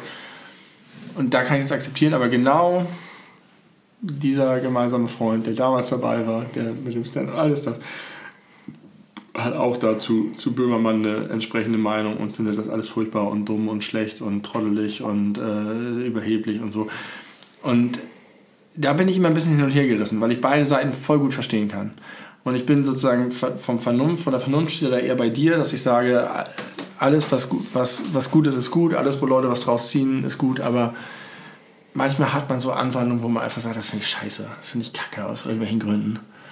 Das lehne ich ab, das, ich finde das widerlich. Oder Ja, aber das, das finde ich halt irgendwie schade, weil ich glaube, man kann sich halt damit auch selber äh, Wege verbauen, auch selber kopflosen Spaß zu haben. Es ist halt ein bisschen diese Brille. Ah, ja, es ist schwierig. Es ist ein schwieriges Thema. Ich kann, ich kann beide, beide, beide Sichtweisen voll verstehen. Wir- könnten das jetzt äh, richtig, richtig extrem ausleben und über den Schlagemove sprechen. Ich, ich habe aber auch wirklich das Gefühl, dass ich genau äh, zwischen diesen beiden Positionen stehe. Dass du auf der einen Seite stehst und geheime Person X auf der anderen Seite Ja, steht. das ist auf jeden Fall und, so. und dass ich, ich da, da irgendwo äh, oszilliere.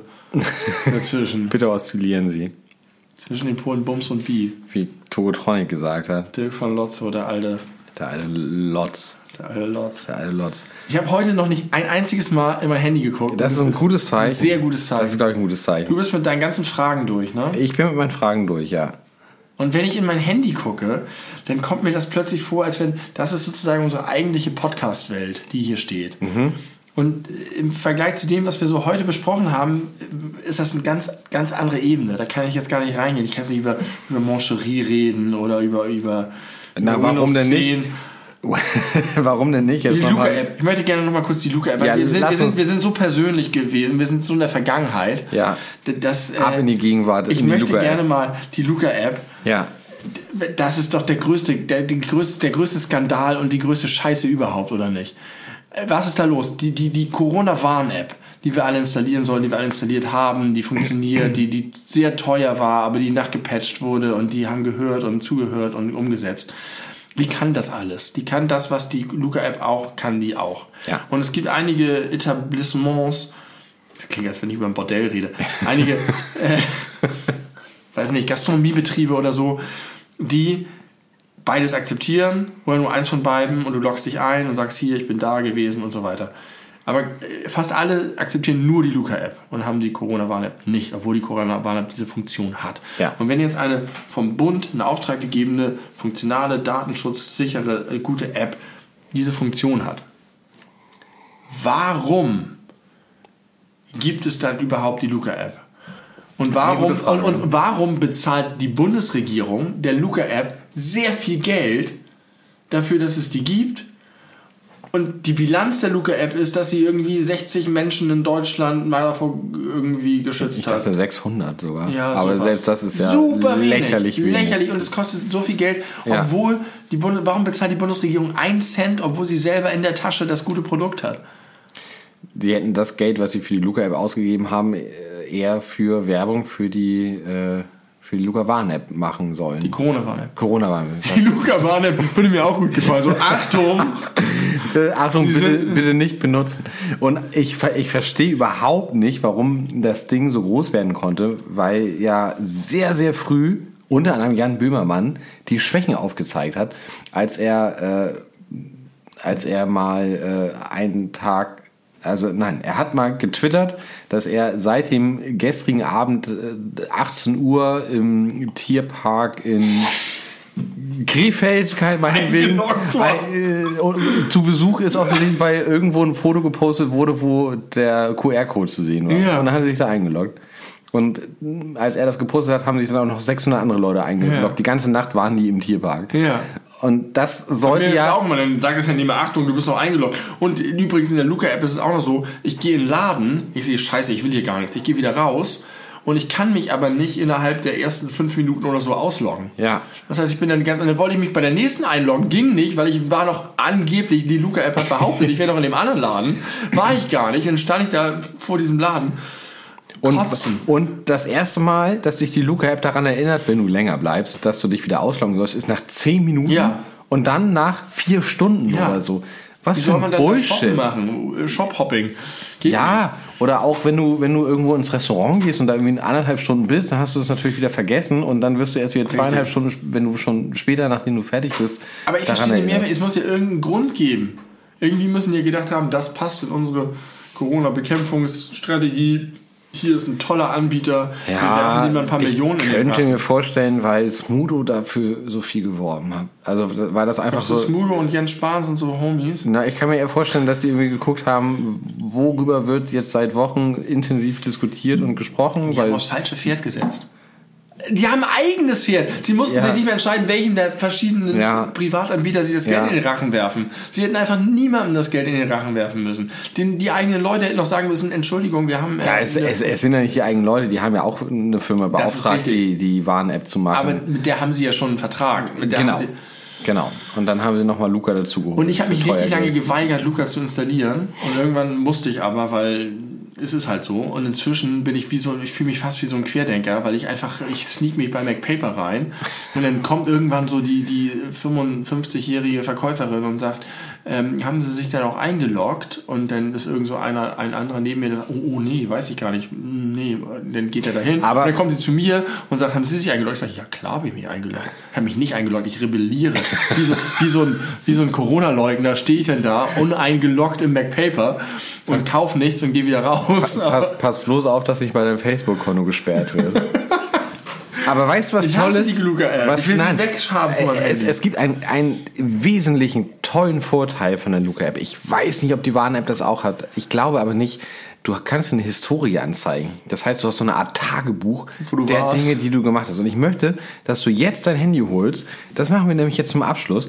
Und dann sagen wir mal die letzten fünf Sachen, wo Ich wir benutze die ja fast nicht. ja, ich, ich rebelliere ja. Muss ja nicht, muss ja nicht vollständig sein. Aber die letzten das mein Luca? äh, Historie, ganz unten rechts, das zweite von rechts. Account, mein Luca einchecken. Zeig mir das. Wieso hast du das nicht? Guck dir das an. Ich habe hier unten vier Sachen, du hast nur drei. Mhm. Hast du es nicht auf dem neuesten Stand möglicherweise? Das macht das doch automatisch, will ich hoffen. Würde ich jetzt auch vermuten, aber ich habe das ja, äh, bei mir sieht das anders aus und wir haben beide äh, ein Telefon vom selben Anbieter. Bei mir ist Historie hier unten drin. Hab ich nicht. Guck mal, ob ihr Historie unten bei euch eine Luca-App habt. Ich habe da Kontakt, einchecken, mein Luca, Historie, Version Account. Details. Du benutzt die aktuelle, die iOS-App-Version 2.0.169 Production. Den Quellcode findest du auf GitLab mit dem Comment Hash Wie, wel- wel- F4F9982711. welche Version hast du? 201 Ich habe 1.100. Tagesschlüssel. Ja, vielleicht haben sie die Historie rausgenommen, weil sie gedacht haben, das ist zu gut. Das finden Leute gut, das geht nicht. Wir Ja, schade. bleiben. Dann muss ich dir jetzt die letzten fünf Sachen sagen und du Mein kannst mir gar nicht, kannst mir das gar nicht äh, auch bieten. Privates Treffen erstellen kann ich mal. Ich kann jetzt hier ein Treffen für uns erstellen. Ja, das könntest du tun. Ich starte jetzt mal ein privates und Treffen. wenn ich mich dann Ich positiv scanne mal hier das hier. ich, ich, ich äh, selbst einchecken Scanne mal meinen QR-Code. Ist Hinweis, wenn du fortfährst, checkst du dich bei einem privaten Ja, Treffen check ein. dich mal beim privaten Damit Treffen wird dann. Vor- und Nachnamen übermittelt. Alles Private klar, Treffen sind als wir Gedächtnisstütze Vornamen. für Ja. kleine Zusammenkünfte ist mit. Freunden, von mir, genauso Wunderbar. wie was sind wir eine kleine machen. Zusammenkunft mit Freunden. Ich bin eingecheckt. Geil. Bei, bei dir, bei Benjamin Gillemeister. Ja, da steht das. das. Das ist so. Okay, pass auf. Teilnehmerin 1 von 1. Tim Lange ist ein Gast. Mehr kommt- Du bist jetzt bei mir Gast, obwohl mehr- ich bei dir bin. Mehr kommen auch nicht. Jetzt habe ich das als Neueste bei den Historien. Das lasse ich aber weg. Pass auf. Eins, zwei, drei, vier, fünf. Also, das fünfletzte ist äh, die Bäckerei Junge in der Osterstraße. Am Ja. 2.9. von 10.11 Uhr bis 10.29 Uhr habe ich gefrühstückt. Dann Eimsbüttel Kurt Heimann Buchzentrum GmbH. 2.9. von 10.37 Uhr bis 11.04 Uhr selber Tag. Dann Adventure Team. Oh, darüber muss ich noch ganz kurz was erzählen. Gut, dass ich das hier sehe. Adventure Team ist ein Escape Room Anbieter. Ja. Äh, bei der Holzenstraße. War ich auch am 2.9., was für ein wilder Tag. Von 18.03 Uhr, äh, 18.37 Uhr bis 20.08 Uhr Äh, und das war richtig toll. Ich liebe Escape Rooms. Ich liebe die, die sind richtig toll. Und weißt du, was ich da gesehen habe? Und jetzt mal ganz kurz nochmal auf, auf die Gesellschaft bezogen. Da war ich, bevor es losging, auf der Toilette. Auf der Herrentoilette natürlich. Und weißt du, was es auf der Herrentoilette gab? Nicht nur wie bei so einer, weiß nicht, Hochzeitsfeier, Deo, zufälligerweise genau das, was ich auch benutze, sondern Tampons. Ja. Da gab es Tampons Ja. auf der Herrentoilette. Das hat mich so gefreut. Ja. Und kleine Rätsel gab es auch auf der Toilette. Also nicht nur auf der Herrentoilette, auch auf der Damentoilette, wie ich gehört habe. Da konntest du, während du gepinkelt hast, Rätsel lösen, die da so an der Wand hingen, so als ausgedruckte Rätsel. Und dann konntest du dir die Das ist- Lösung angucken. Die haben das. Escape Room-Ding einfach komplett Die haben das, die haben, durchgespielt. die haben das ganze äh, Konzept auch auf solche Bedürfnisse angewendet und das hat Spaß gemacht. Das war so toll und Tampons auf der Herrentoilette zu sehen, hat mich mit Aber- einer aber sind die- absonderlichen Wärme erfüllt. Sind die in diesem Escape Room-Ding auch noch irgendwie an, äh, heben die sich ab oder ist das einfach dann doch da klassisch? Verstehe ich nicht. Also, äh, du, du hebst jetzt hervor, wie die ihre Toiletten machen. Das ist geil. Aber Ja. ist jetzt der, der, der Main Course, der Escape Room selber. War richtig gut. Wie ich, Einfach ein, aber ein guter, aber nicht irgendwie noch anders, dass man sagt, der ist ganz anders als alle anderen. ja, ich, klar, ich weiß nicht, ob man überhaupt so ein. Also, ich glaube, jeder Mensch hat unterschiedliche Bilder im Kopf, wenn er oder sie an einen Escape Room Warst du mal beim, beim Spielbudenplatz in diesem Ding, wie heißt es? Äh, ah, weiß ich nicht mehr. War ich aber nicht. Spektral, Spektrum, irgendwie so. Die haben nämlich so äh, richtig krass gebaute Kulissen, wo du wirklich. Hatte der auch. Das war äh, Thema Zeitreise. Time Doctors oder so hieß das, glaube ich. Und da äh, hatte man vier oder fünf verschiedene Räume, die Ja. alle in unterschiedlichen Zeitperioden äh, spielten. Man war irgendwann mal in so eine Kirche im 19. Jahrhundert und dann war man irgendwann im 20. Jahrhundert in einem abgestürzten Flugzeug und das war halt wirklich wie ein Flugzeug und äh, mit Gepäckablage und so. Und dann war man am Ende in so einem äh, Raum, der wie so ein äh, Schaltraum war, wo man so Knöpfe drücken musste, so rechtzeitig. Das war richtig, richtig teuer. Es war Wo ist das? super teuer. Das äh, bei der Holzenstraße, Ja. direkt äh, neben der neuen Flora, ähm, neben dem Edeka da. Äh, Adventure Team heißt es offensichtlich. Und das kostet für die Stunde für vier Leute insgesamt 120 Euro. Mhm. Das ist natürlich teuer. Äh, aber irgendwie hat es sich gelohnt. Wir hatten auch einen Gutschein, deswegen ging's. Aber das möchte ich so doll empfehlen, weil das richtig viel Spaß Wir haben noch gemacht nie hat. eine Escape Room zusammen gemacht. Nein, nein, nein, nein. Ich war, War schon jetzt, ziemlich viel. Ne? ich war zweimal bisher. Und das war aber der, der bessere von Also dieses Ding an einem Spielbudenplatz kann ich sehr empfehlen. Äh, ich muss noch mal ganz kurz sagen, wir haben, ich habe hier wollte gerade löschen alles über Schwimmen, aber ich habe jetzt nur zwei Sachen noch als Gedankennotiz zu Schwimmen gemacht. Das sind ausgerechnet die beiden Sachen, über die wir nicht geredet haben. Einmal Abzeichen, da gibt es glaube ich nicht viel zu sagen, da haben wir auch kurz drüber geredet, aber dieses, dass du das Seepferdchen aufgenäht bekommst. Und dann darüber haben wir schon mal an- kurz angesprochen, der Bademeister. Hier steht Bademeister schlimmster Beruf ever. Hä, überhaupt nicht. Bademeister ist auch ein So bin ich Job. auf das ganze Thema gestoßen. Ich war im Freibad und habe da zugesehen, wie die Bademeister da sitzen und dachte, die sitzen da den ganzen Tag und müssen aufmerksam sein, müssen die ganze Zeit beobachten, Tun sie ja nicht. Aber haben nichts zu tun. Nie, niemals braucht irgendjemand den Bademeister, außer zu sagen, ey, lauf nicht so schnell auf den Kacheln. Mir hat mein Bademeister gesagt, ich soll kein Kaugummi kauen, während ich schwimme, weil ich das in die Luftröhre einsaugen aber kann. die haben, das ist so, das ist so wie, die sind sozusagen nur, äh, nur Polizei, weil dieses Retten, das kommt, das kommt nicht vor. Und wenn, das ist so selten, jeden Arbeitstag, den du hast, dann hast du an einem von 300 ich Arbeitstagen werde gerade von der Luca-App erinnert, mich aus, auszuloggen. aus, aus unserem gemeinsamen Meeting, ist noch nicht vorbei. Es geht noch um Bademeister. ich weiß. hier. Weißt du, der, Nach fünf Minuten kommt der, das. der Sinn, den die haben, Leben zu retten, das passiert so selten. Ja, Und an allen anderen Tagen sitzt du da und meckerst Kinder an, die zu schnell laufen. Oder langweilst dich Oder die- die- Tode, musst die ganze Zeit diese Chlorscheiße atmen. Oder die Kinder, die im Nichtschwimmerbereich einen Körper machen. Ja. Das ist auch nicht erwünscht. Du bist wie so ein, Haus, so ein schlechterer Hausmeister. Ein Hausmeister ohne Du Aufgaben. bist wie jemand vom Ordnungsamt. Du, du kannst keine Sudokus lösen, du darfst nichts machen. Du bist einfach nur dafür da, falls was passiert. Schade, dass passiert du, nie was. Schade, dass du nicht Stranger Things geguckt hast, weil da gibt es auch jemanden, der als äh, Bademeister arbeitet und der läuft da halt einfach nur rum und schleppt die geilen äh, Frauen ab. Ja, aber das passiert in echt nicht. Paula heißt das Bademeister, der findet auch an den finden auch alle Frauen, der bringt alle, alle Mädels zur Strecke oder so. Gibt's nicht in Wirklichkeit. Gibt's nicht in Wirklichkeit. Weder Paula noch den Stranger Things Bademeister. Darf ich noch meine Historie zu Ende Ich frage erzählen? mich, ich würde wirklich gerne mal mit jemandem sprechen, der ernsthaft echter Bademeister ist. Ja. Fragen, ob er damit glücklich ist. Können wir nicht mal einen Gast einladen ich hätte Sendung? richtig gern Bademeister oder Bademeisterin als Podcast-Gast. Denn wir äh, im, im Kiwi-Bad, im Kiwitzmo-Bad, der, der, der, der Hamburger Das schönste Freibad, was ich in Hamburg kenne. Freiburg, das es gibt. Freiburg. Das schönste Freiburg, das es gibt, liegt in Hamburg und heißt Naturbad Kiewitzmoor. Naturbad Nicht Kiewitzmoor. gekachelt, ist Naturbad schlammig, äh, sandig. Kein Chlor. Kein Chlor, richtig toll, die schöne Grünanlage. Eintritt und 3,50 da Euro. ist eine Frau Bademeisterin. Eine ganz, sie sieht einfach ganz lieb und sweet aus und sitzt da den ganzen Tag und äh, sitzt da den ganzen Tag. Und die möchte ich gerne einfach einladen in unseren Podcast und fragen, wie das passiert ist.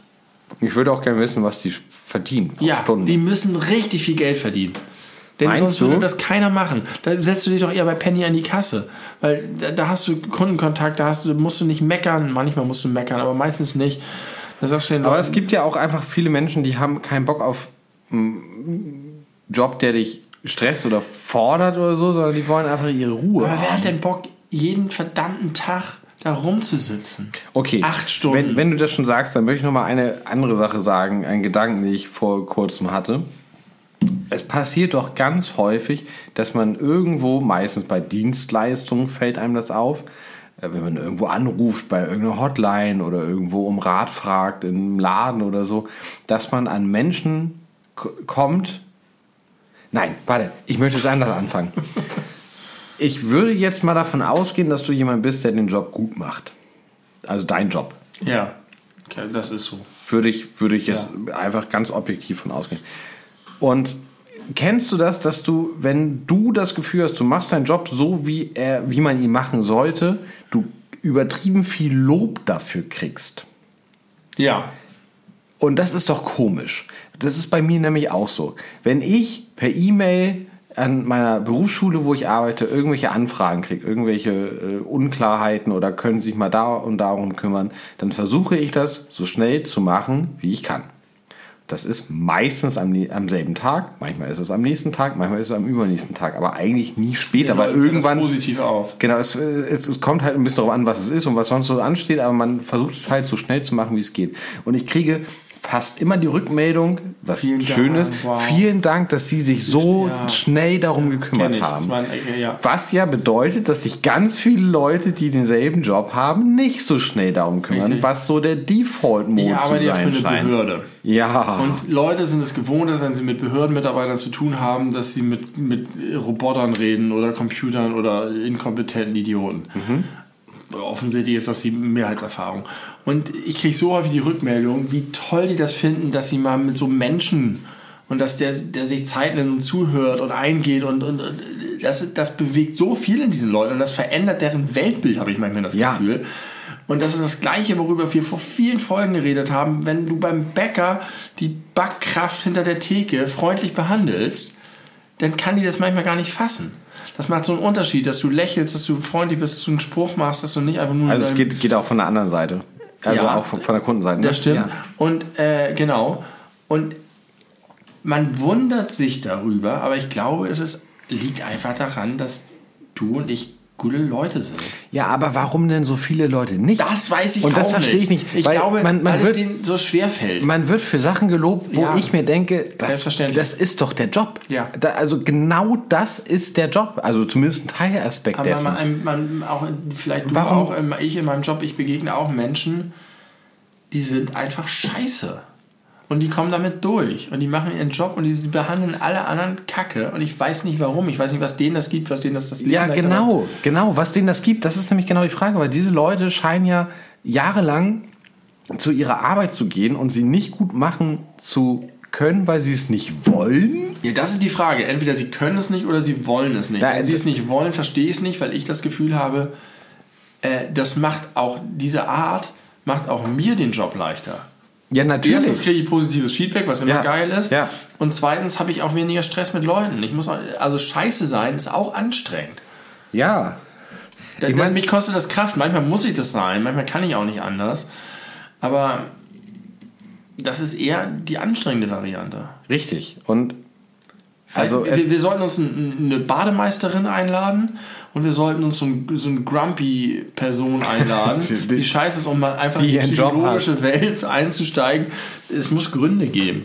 Es gibt für alles einen Grund. ja, aber ich finde ich find das äh, sehr, sehr erstaunlich, dass es so auffällt, dass du eigentlich so die Minimalanforderungen, die man selber an die Arbeit. Ich meine, die Frage ist doch immer, wie würde ich selber wollen in der Situation, wenn ich jetzt nicht der der bestimmende Faktor bin oder der der äh, Stelle, an der irgendwas entschieden oder äh, an Informationen weitergegeben wird, die äh, also wenn ich das nicht bin, was würde ich wollen, wie mit mir umgegangen wird?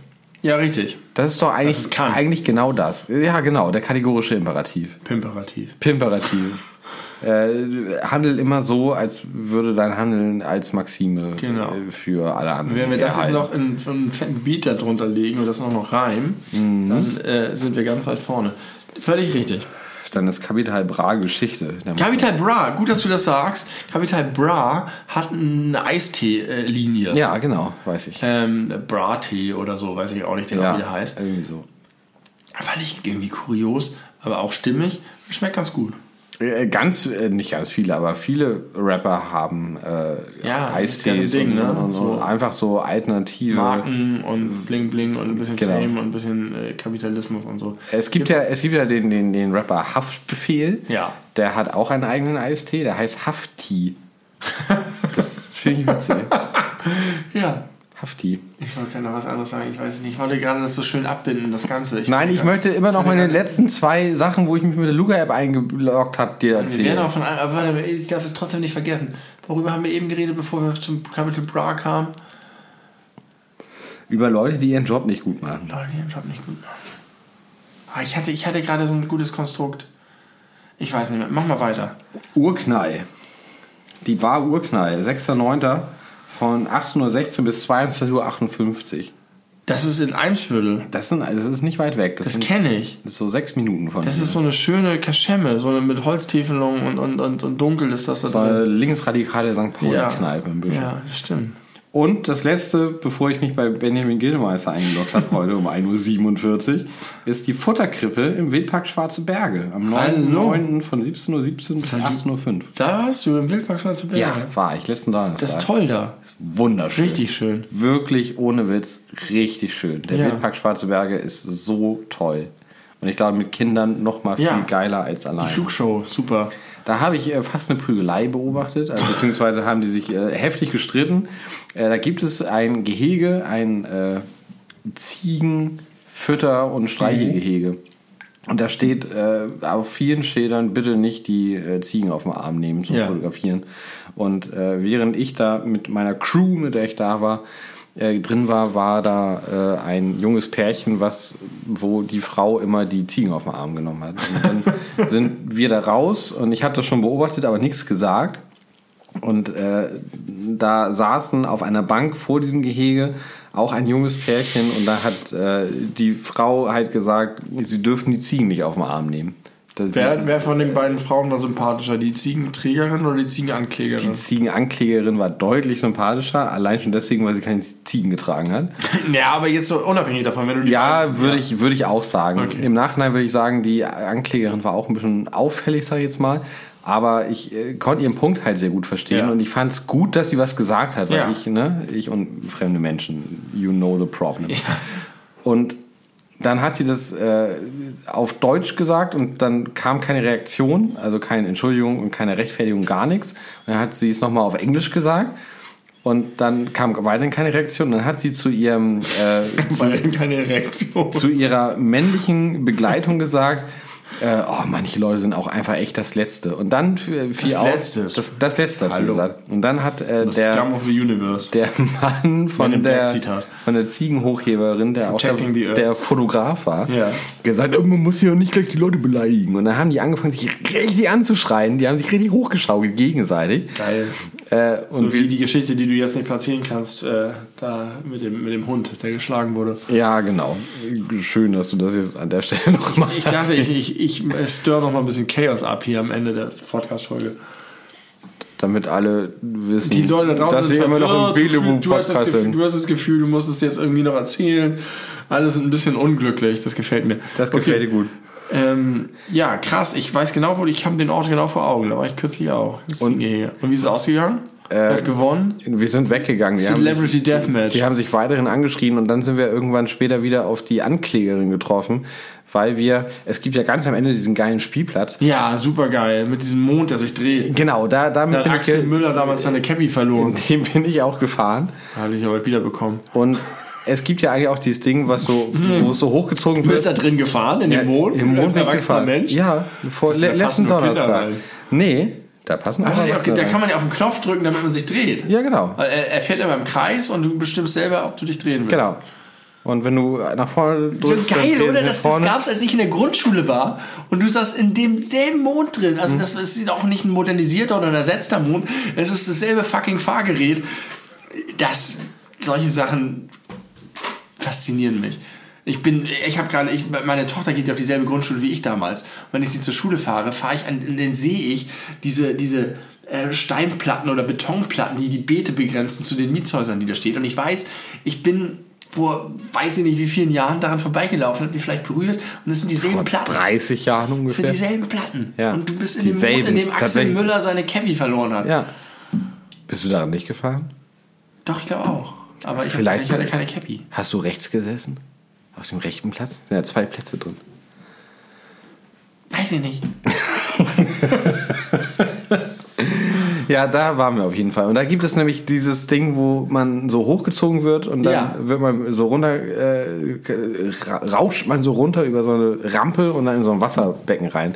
Und das hatte leider zu. Und das, da standen wir und haben versucht, da reinzukommen. Und dann kam nämlich die Anklägerfrau und dann sind wir auch noch mal kurz ins Gespräch gekommen. Hast du noch mal sie bestätigt? Ich hatte überlegt, es zu tun, und dann hatte ich Angst, dass ich frage, warum hast du nichts gesagt? Und dann habe ich es gelassen. Das ist deine Sozialphobie wieder. Das hättest ja. du locker abräumen können mit ein bisschen charmantem Auftreten. Das wäre doch gut gewesen. Die hätte sich doch gebauchpinsel gefühlt, wenn du sie bestätigt hättest. Und dann hätte sie wiederum niemals was in deine Richtung negativ Die sind kurz vorher, so zehn Minuten vorher, sind die noch an uns vorbeigelaufen, als wir uns gerade irgendwelche Orte angeguckt haben. Und dann äh, habe ich noch so im Vorbeigehen gehört, dass sie sowas sagte wie, zu ihrem Freund, schätze ich jetzt mal. Äh, ja, also wie hätte man die Situation denn besser lösen können? Wie hätte man denn da irgendwie konstruktiv dran äh, diskutieren können? Also offensichtlich hat er sie dafür kritisiert, dass sie was ja, gesagt hat. Ja, ja. Äh, Im Sinne von, was äh, bringt doch nichts, warum machst du denn hier so, so eine Welle? Aber ihr war es wichtig, was zu sagen. Ich fand's du gut. Aber sie positiv verstärken. Ja, aber uns gegenüber war sie dann auch ein bisschen komisch. Ja, trotzdem. Du kannst auch komische Leute positiv verstärken. Du hast recht. Du hast recht. Crazy, Mann, was für eine Folge. Weißt du, ich, ich habe irgendwie das Gefühl, das ist ein ganz anderes Level, auf dem wir heute waren. Ja, ich weiß nicht, ob das besser oder schlechter oder gleich gut ist. Das müssen, muss man, müssen die Historiker entscheiden. Die Geschichte wird über uns richten. Ja. Die, die Podcast-HistorikerInnen werden äh, uns sagen, ob das besser, schlechter, toll. gleich weißt gut du, Ich finde es toll, wir haben angekündigt, das ist die Folge 960, das ist besondere Folge. Wir haben angekündigt, die besonderen Themen. Wir sind dem Schwimmbad-Thema sehr gerecht geworden. Wir haben angekündigt, das ist die Sexfolge. Dann hast du gesagt, das ist keine Sexfolge. Dafür haben wir sehr viel Sex untergebracht. Finde ich auch gut. Ich finde, wir haben sehr wenig Sex hat. untergebracht. Also dafür, dass es keiner sein sollte, haben wir immer wieder, hat es sich immer wieder eingeschlichen. Der mehr Sex, als jemals zuvor. Der Sex kam uns Podcast. immer wieder dazwischen. ich finde, das hat alles hervorragend geklappt. Ich bin ganz selig. Ich, ich, äh, ich fühle mich sowohl mit meiner Vergangenheit als auch mit meiner Gegenwart sehr wohl nach diesem Podcast. Äh, wie alt warst du, als du dein erstes Mal Sex hattest? Ich war 15. Das ist kein Wettbewerb, ich wollte dir nur den vor, also nur vorlegen, dass ich es ich war, äh, sage. Äh, nicht so jung. Ich, ich glaube, ich war 17. Und jetzt wisst ihr auch das. Liebe Freunde. Das war zu spät. Nach. Für, für mein damaliges Gefühl. Ja, Im Nachhinein ist, ja ist es völlig egal. Ja, total egal. Und wenn du vorher noch nicht bereit warst. Und ich war, 15, ich war, war, war das. war furchtbar. Ganz furchtbar. Schreckliches Erlebnis. Ja? Ja, wir lagen uns hinterher weinend in den Armen. Nein, ja. aber das ist doch auch irgendwie schön. Weiß ich nicht, wenn ihr euch wenigstens in den Armen lag. Ja, das ist, hätte noch schlimmer sein können, gar keine Frage, aber, aber war nicht gut. Das war. Also das, das muss ich sagen, vielleicht, wenn man erst mit 17 anfängt, das war nur positiv. Schön. Ich habe keine, keine negativen Sexerlebnisse in meinem ganzen Leben gehabt. Was? Glaube ich. Doch, oh doch, doch. Oh, oder jetzt möchte ich nur sagen, doch eins, eines, aber das, das, das reicht für alle anderen äh, aus. Aber abgesehen davon, gerade diese, diese ersten, nur gut. Gut, schön, sehr schön. Man sollte mit, erst mit 17 anfangen, dann erspart man sich viel, viel Leid Genau. und Ärger. Ihr minderjährigen ZuhörerInnen da draußen, äh, Wartet bis ihr 17 wartet seid. bis ihr 17 seid. Nicht bis zur Ehe, das ist Blödsinn, den Oder die wenn ihr, wenn ihr mit 17 noch nicht meint, äh, bereit zu sein, dann wartet auch gerne noch länger. Da Die spricht nichts 69, dagegen. muss ich sagen, ja, die, also, die ist für mich überstrapaziert, so in, in der- in der Popkultur. Das ist irgendwie. wichtiger Nachsatz. Ganz Aber wichtiger das Nachsatz. war unsere Sexfolge. Wir haben über Schwimmbäder geredet, wir haben über, über, über das Großwerden geredet, über, über Hormone und Jugendlichkeit, über, über große Emotionen und, und Musik und ähm, das, ich glaube, es war eine sehr Und positive. Folge. ja, ja, und viele Reminiszenzen an unsere jüngere, Ja. jüng- an unser jüngeres Selbst. Grüße gehen raus an Carsten ähm, und an die Kackwurst, die schwamm im Schwimmbad Ohlsdorf. Die habe ich nicht vergessen. Das, dieses, Liebe Grüße an die. Wenn die uns hört, wie ist das wohl passiert? Da hat jemand gekackt und dann ist er aus dem Schwimmbad gegangen und dann schwamm die da. Also ich meine, Ich erinnere sogar noch, wie der Typ vom Schwimmbad kam im Kescher. Wirklich wahr. Wirklich. Und ich erinnere auch, dass ich in demselben Becken war und so ein Pflaster kam da lang geschwommen. ja, Pflaster waren immer ein Problem. Ja. In Mann. Wirklichkeit natürlich Quatsch, das ist von irgendeinem Kind, das irgendwo ein Ja, Pizzi ja, hatte. aber das, war eklig. aber uah. War eklig. Aber ich habe auch viele Pflaster im Schwimmbad verloren. Und Ja. selten Kacke. Aber ich habe einmal.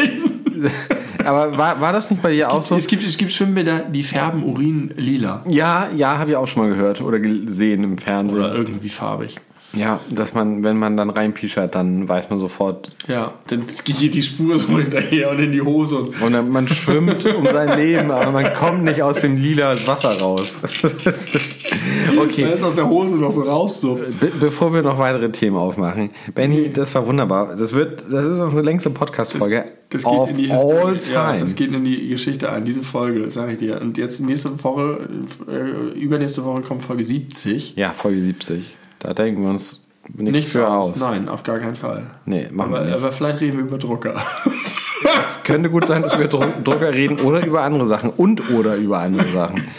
Also, Benny, Dankeschön, dass- dass du noch so durchgehalten hast. Wir haben die Knallsoße jetzt auch ausgetrunken, tatsächlich. Wahnsinn, tatsächlich. Wer hätte das gedacht? Ich nicht. Hashtag Tatsächlich. Nicht. Knall. Haben wir einen Hashtag für diese Folge? Oh, wir hatten äh, schon länger kein Hashtag mehr. Hashtag, äh, nee, nee, haben wir nicht. Haben wir nicht. Wie heißen diese Folge? Alles über? Schwimmbäder, auf jeden Fall. Ja, schon wieder? Ja. Alles über die Adoleszenz? Oh, Schwimmbäder. jetzt habe ich pupsen müssen. Ich weiß nicht, ob man das gehört hat. Hashtag Pupsen live. das ist nicht live. Weiß ich nicht.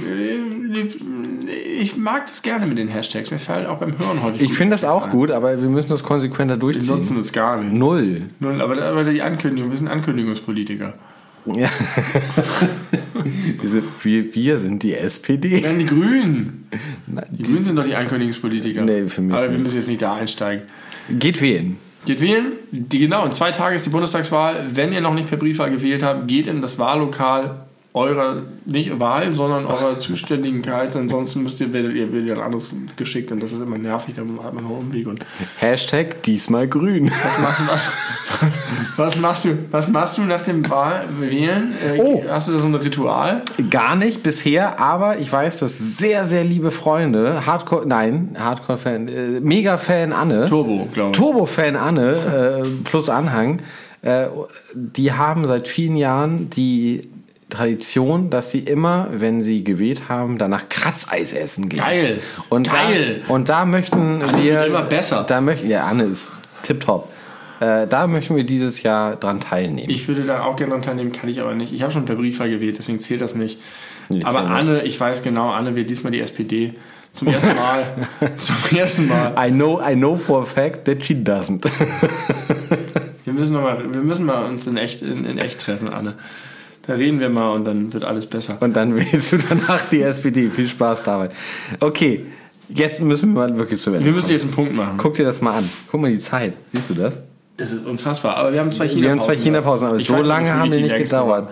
Doch, auf jeden Fall. Auf jeden Fall die längste Folge ever. 69. 69. Alles über Schwimmbäder. Das war eine Folge. Dabei dauert, dauert, dabei dauert eine gute 69 selten so lang. Nee, das ist, kann man gar nicht aushalten. Das ist viel, viel zu unbequem.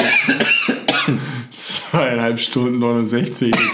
Da hat niemand mehr Freude. Gott, Entschuldigung.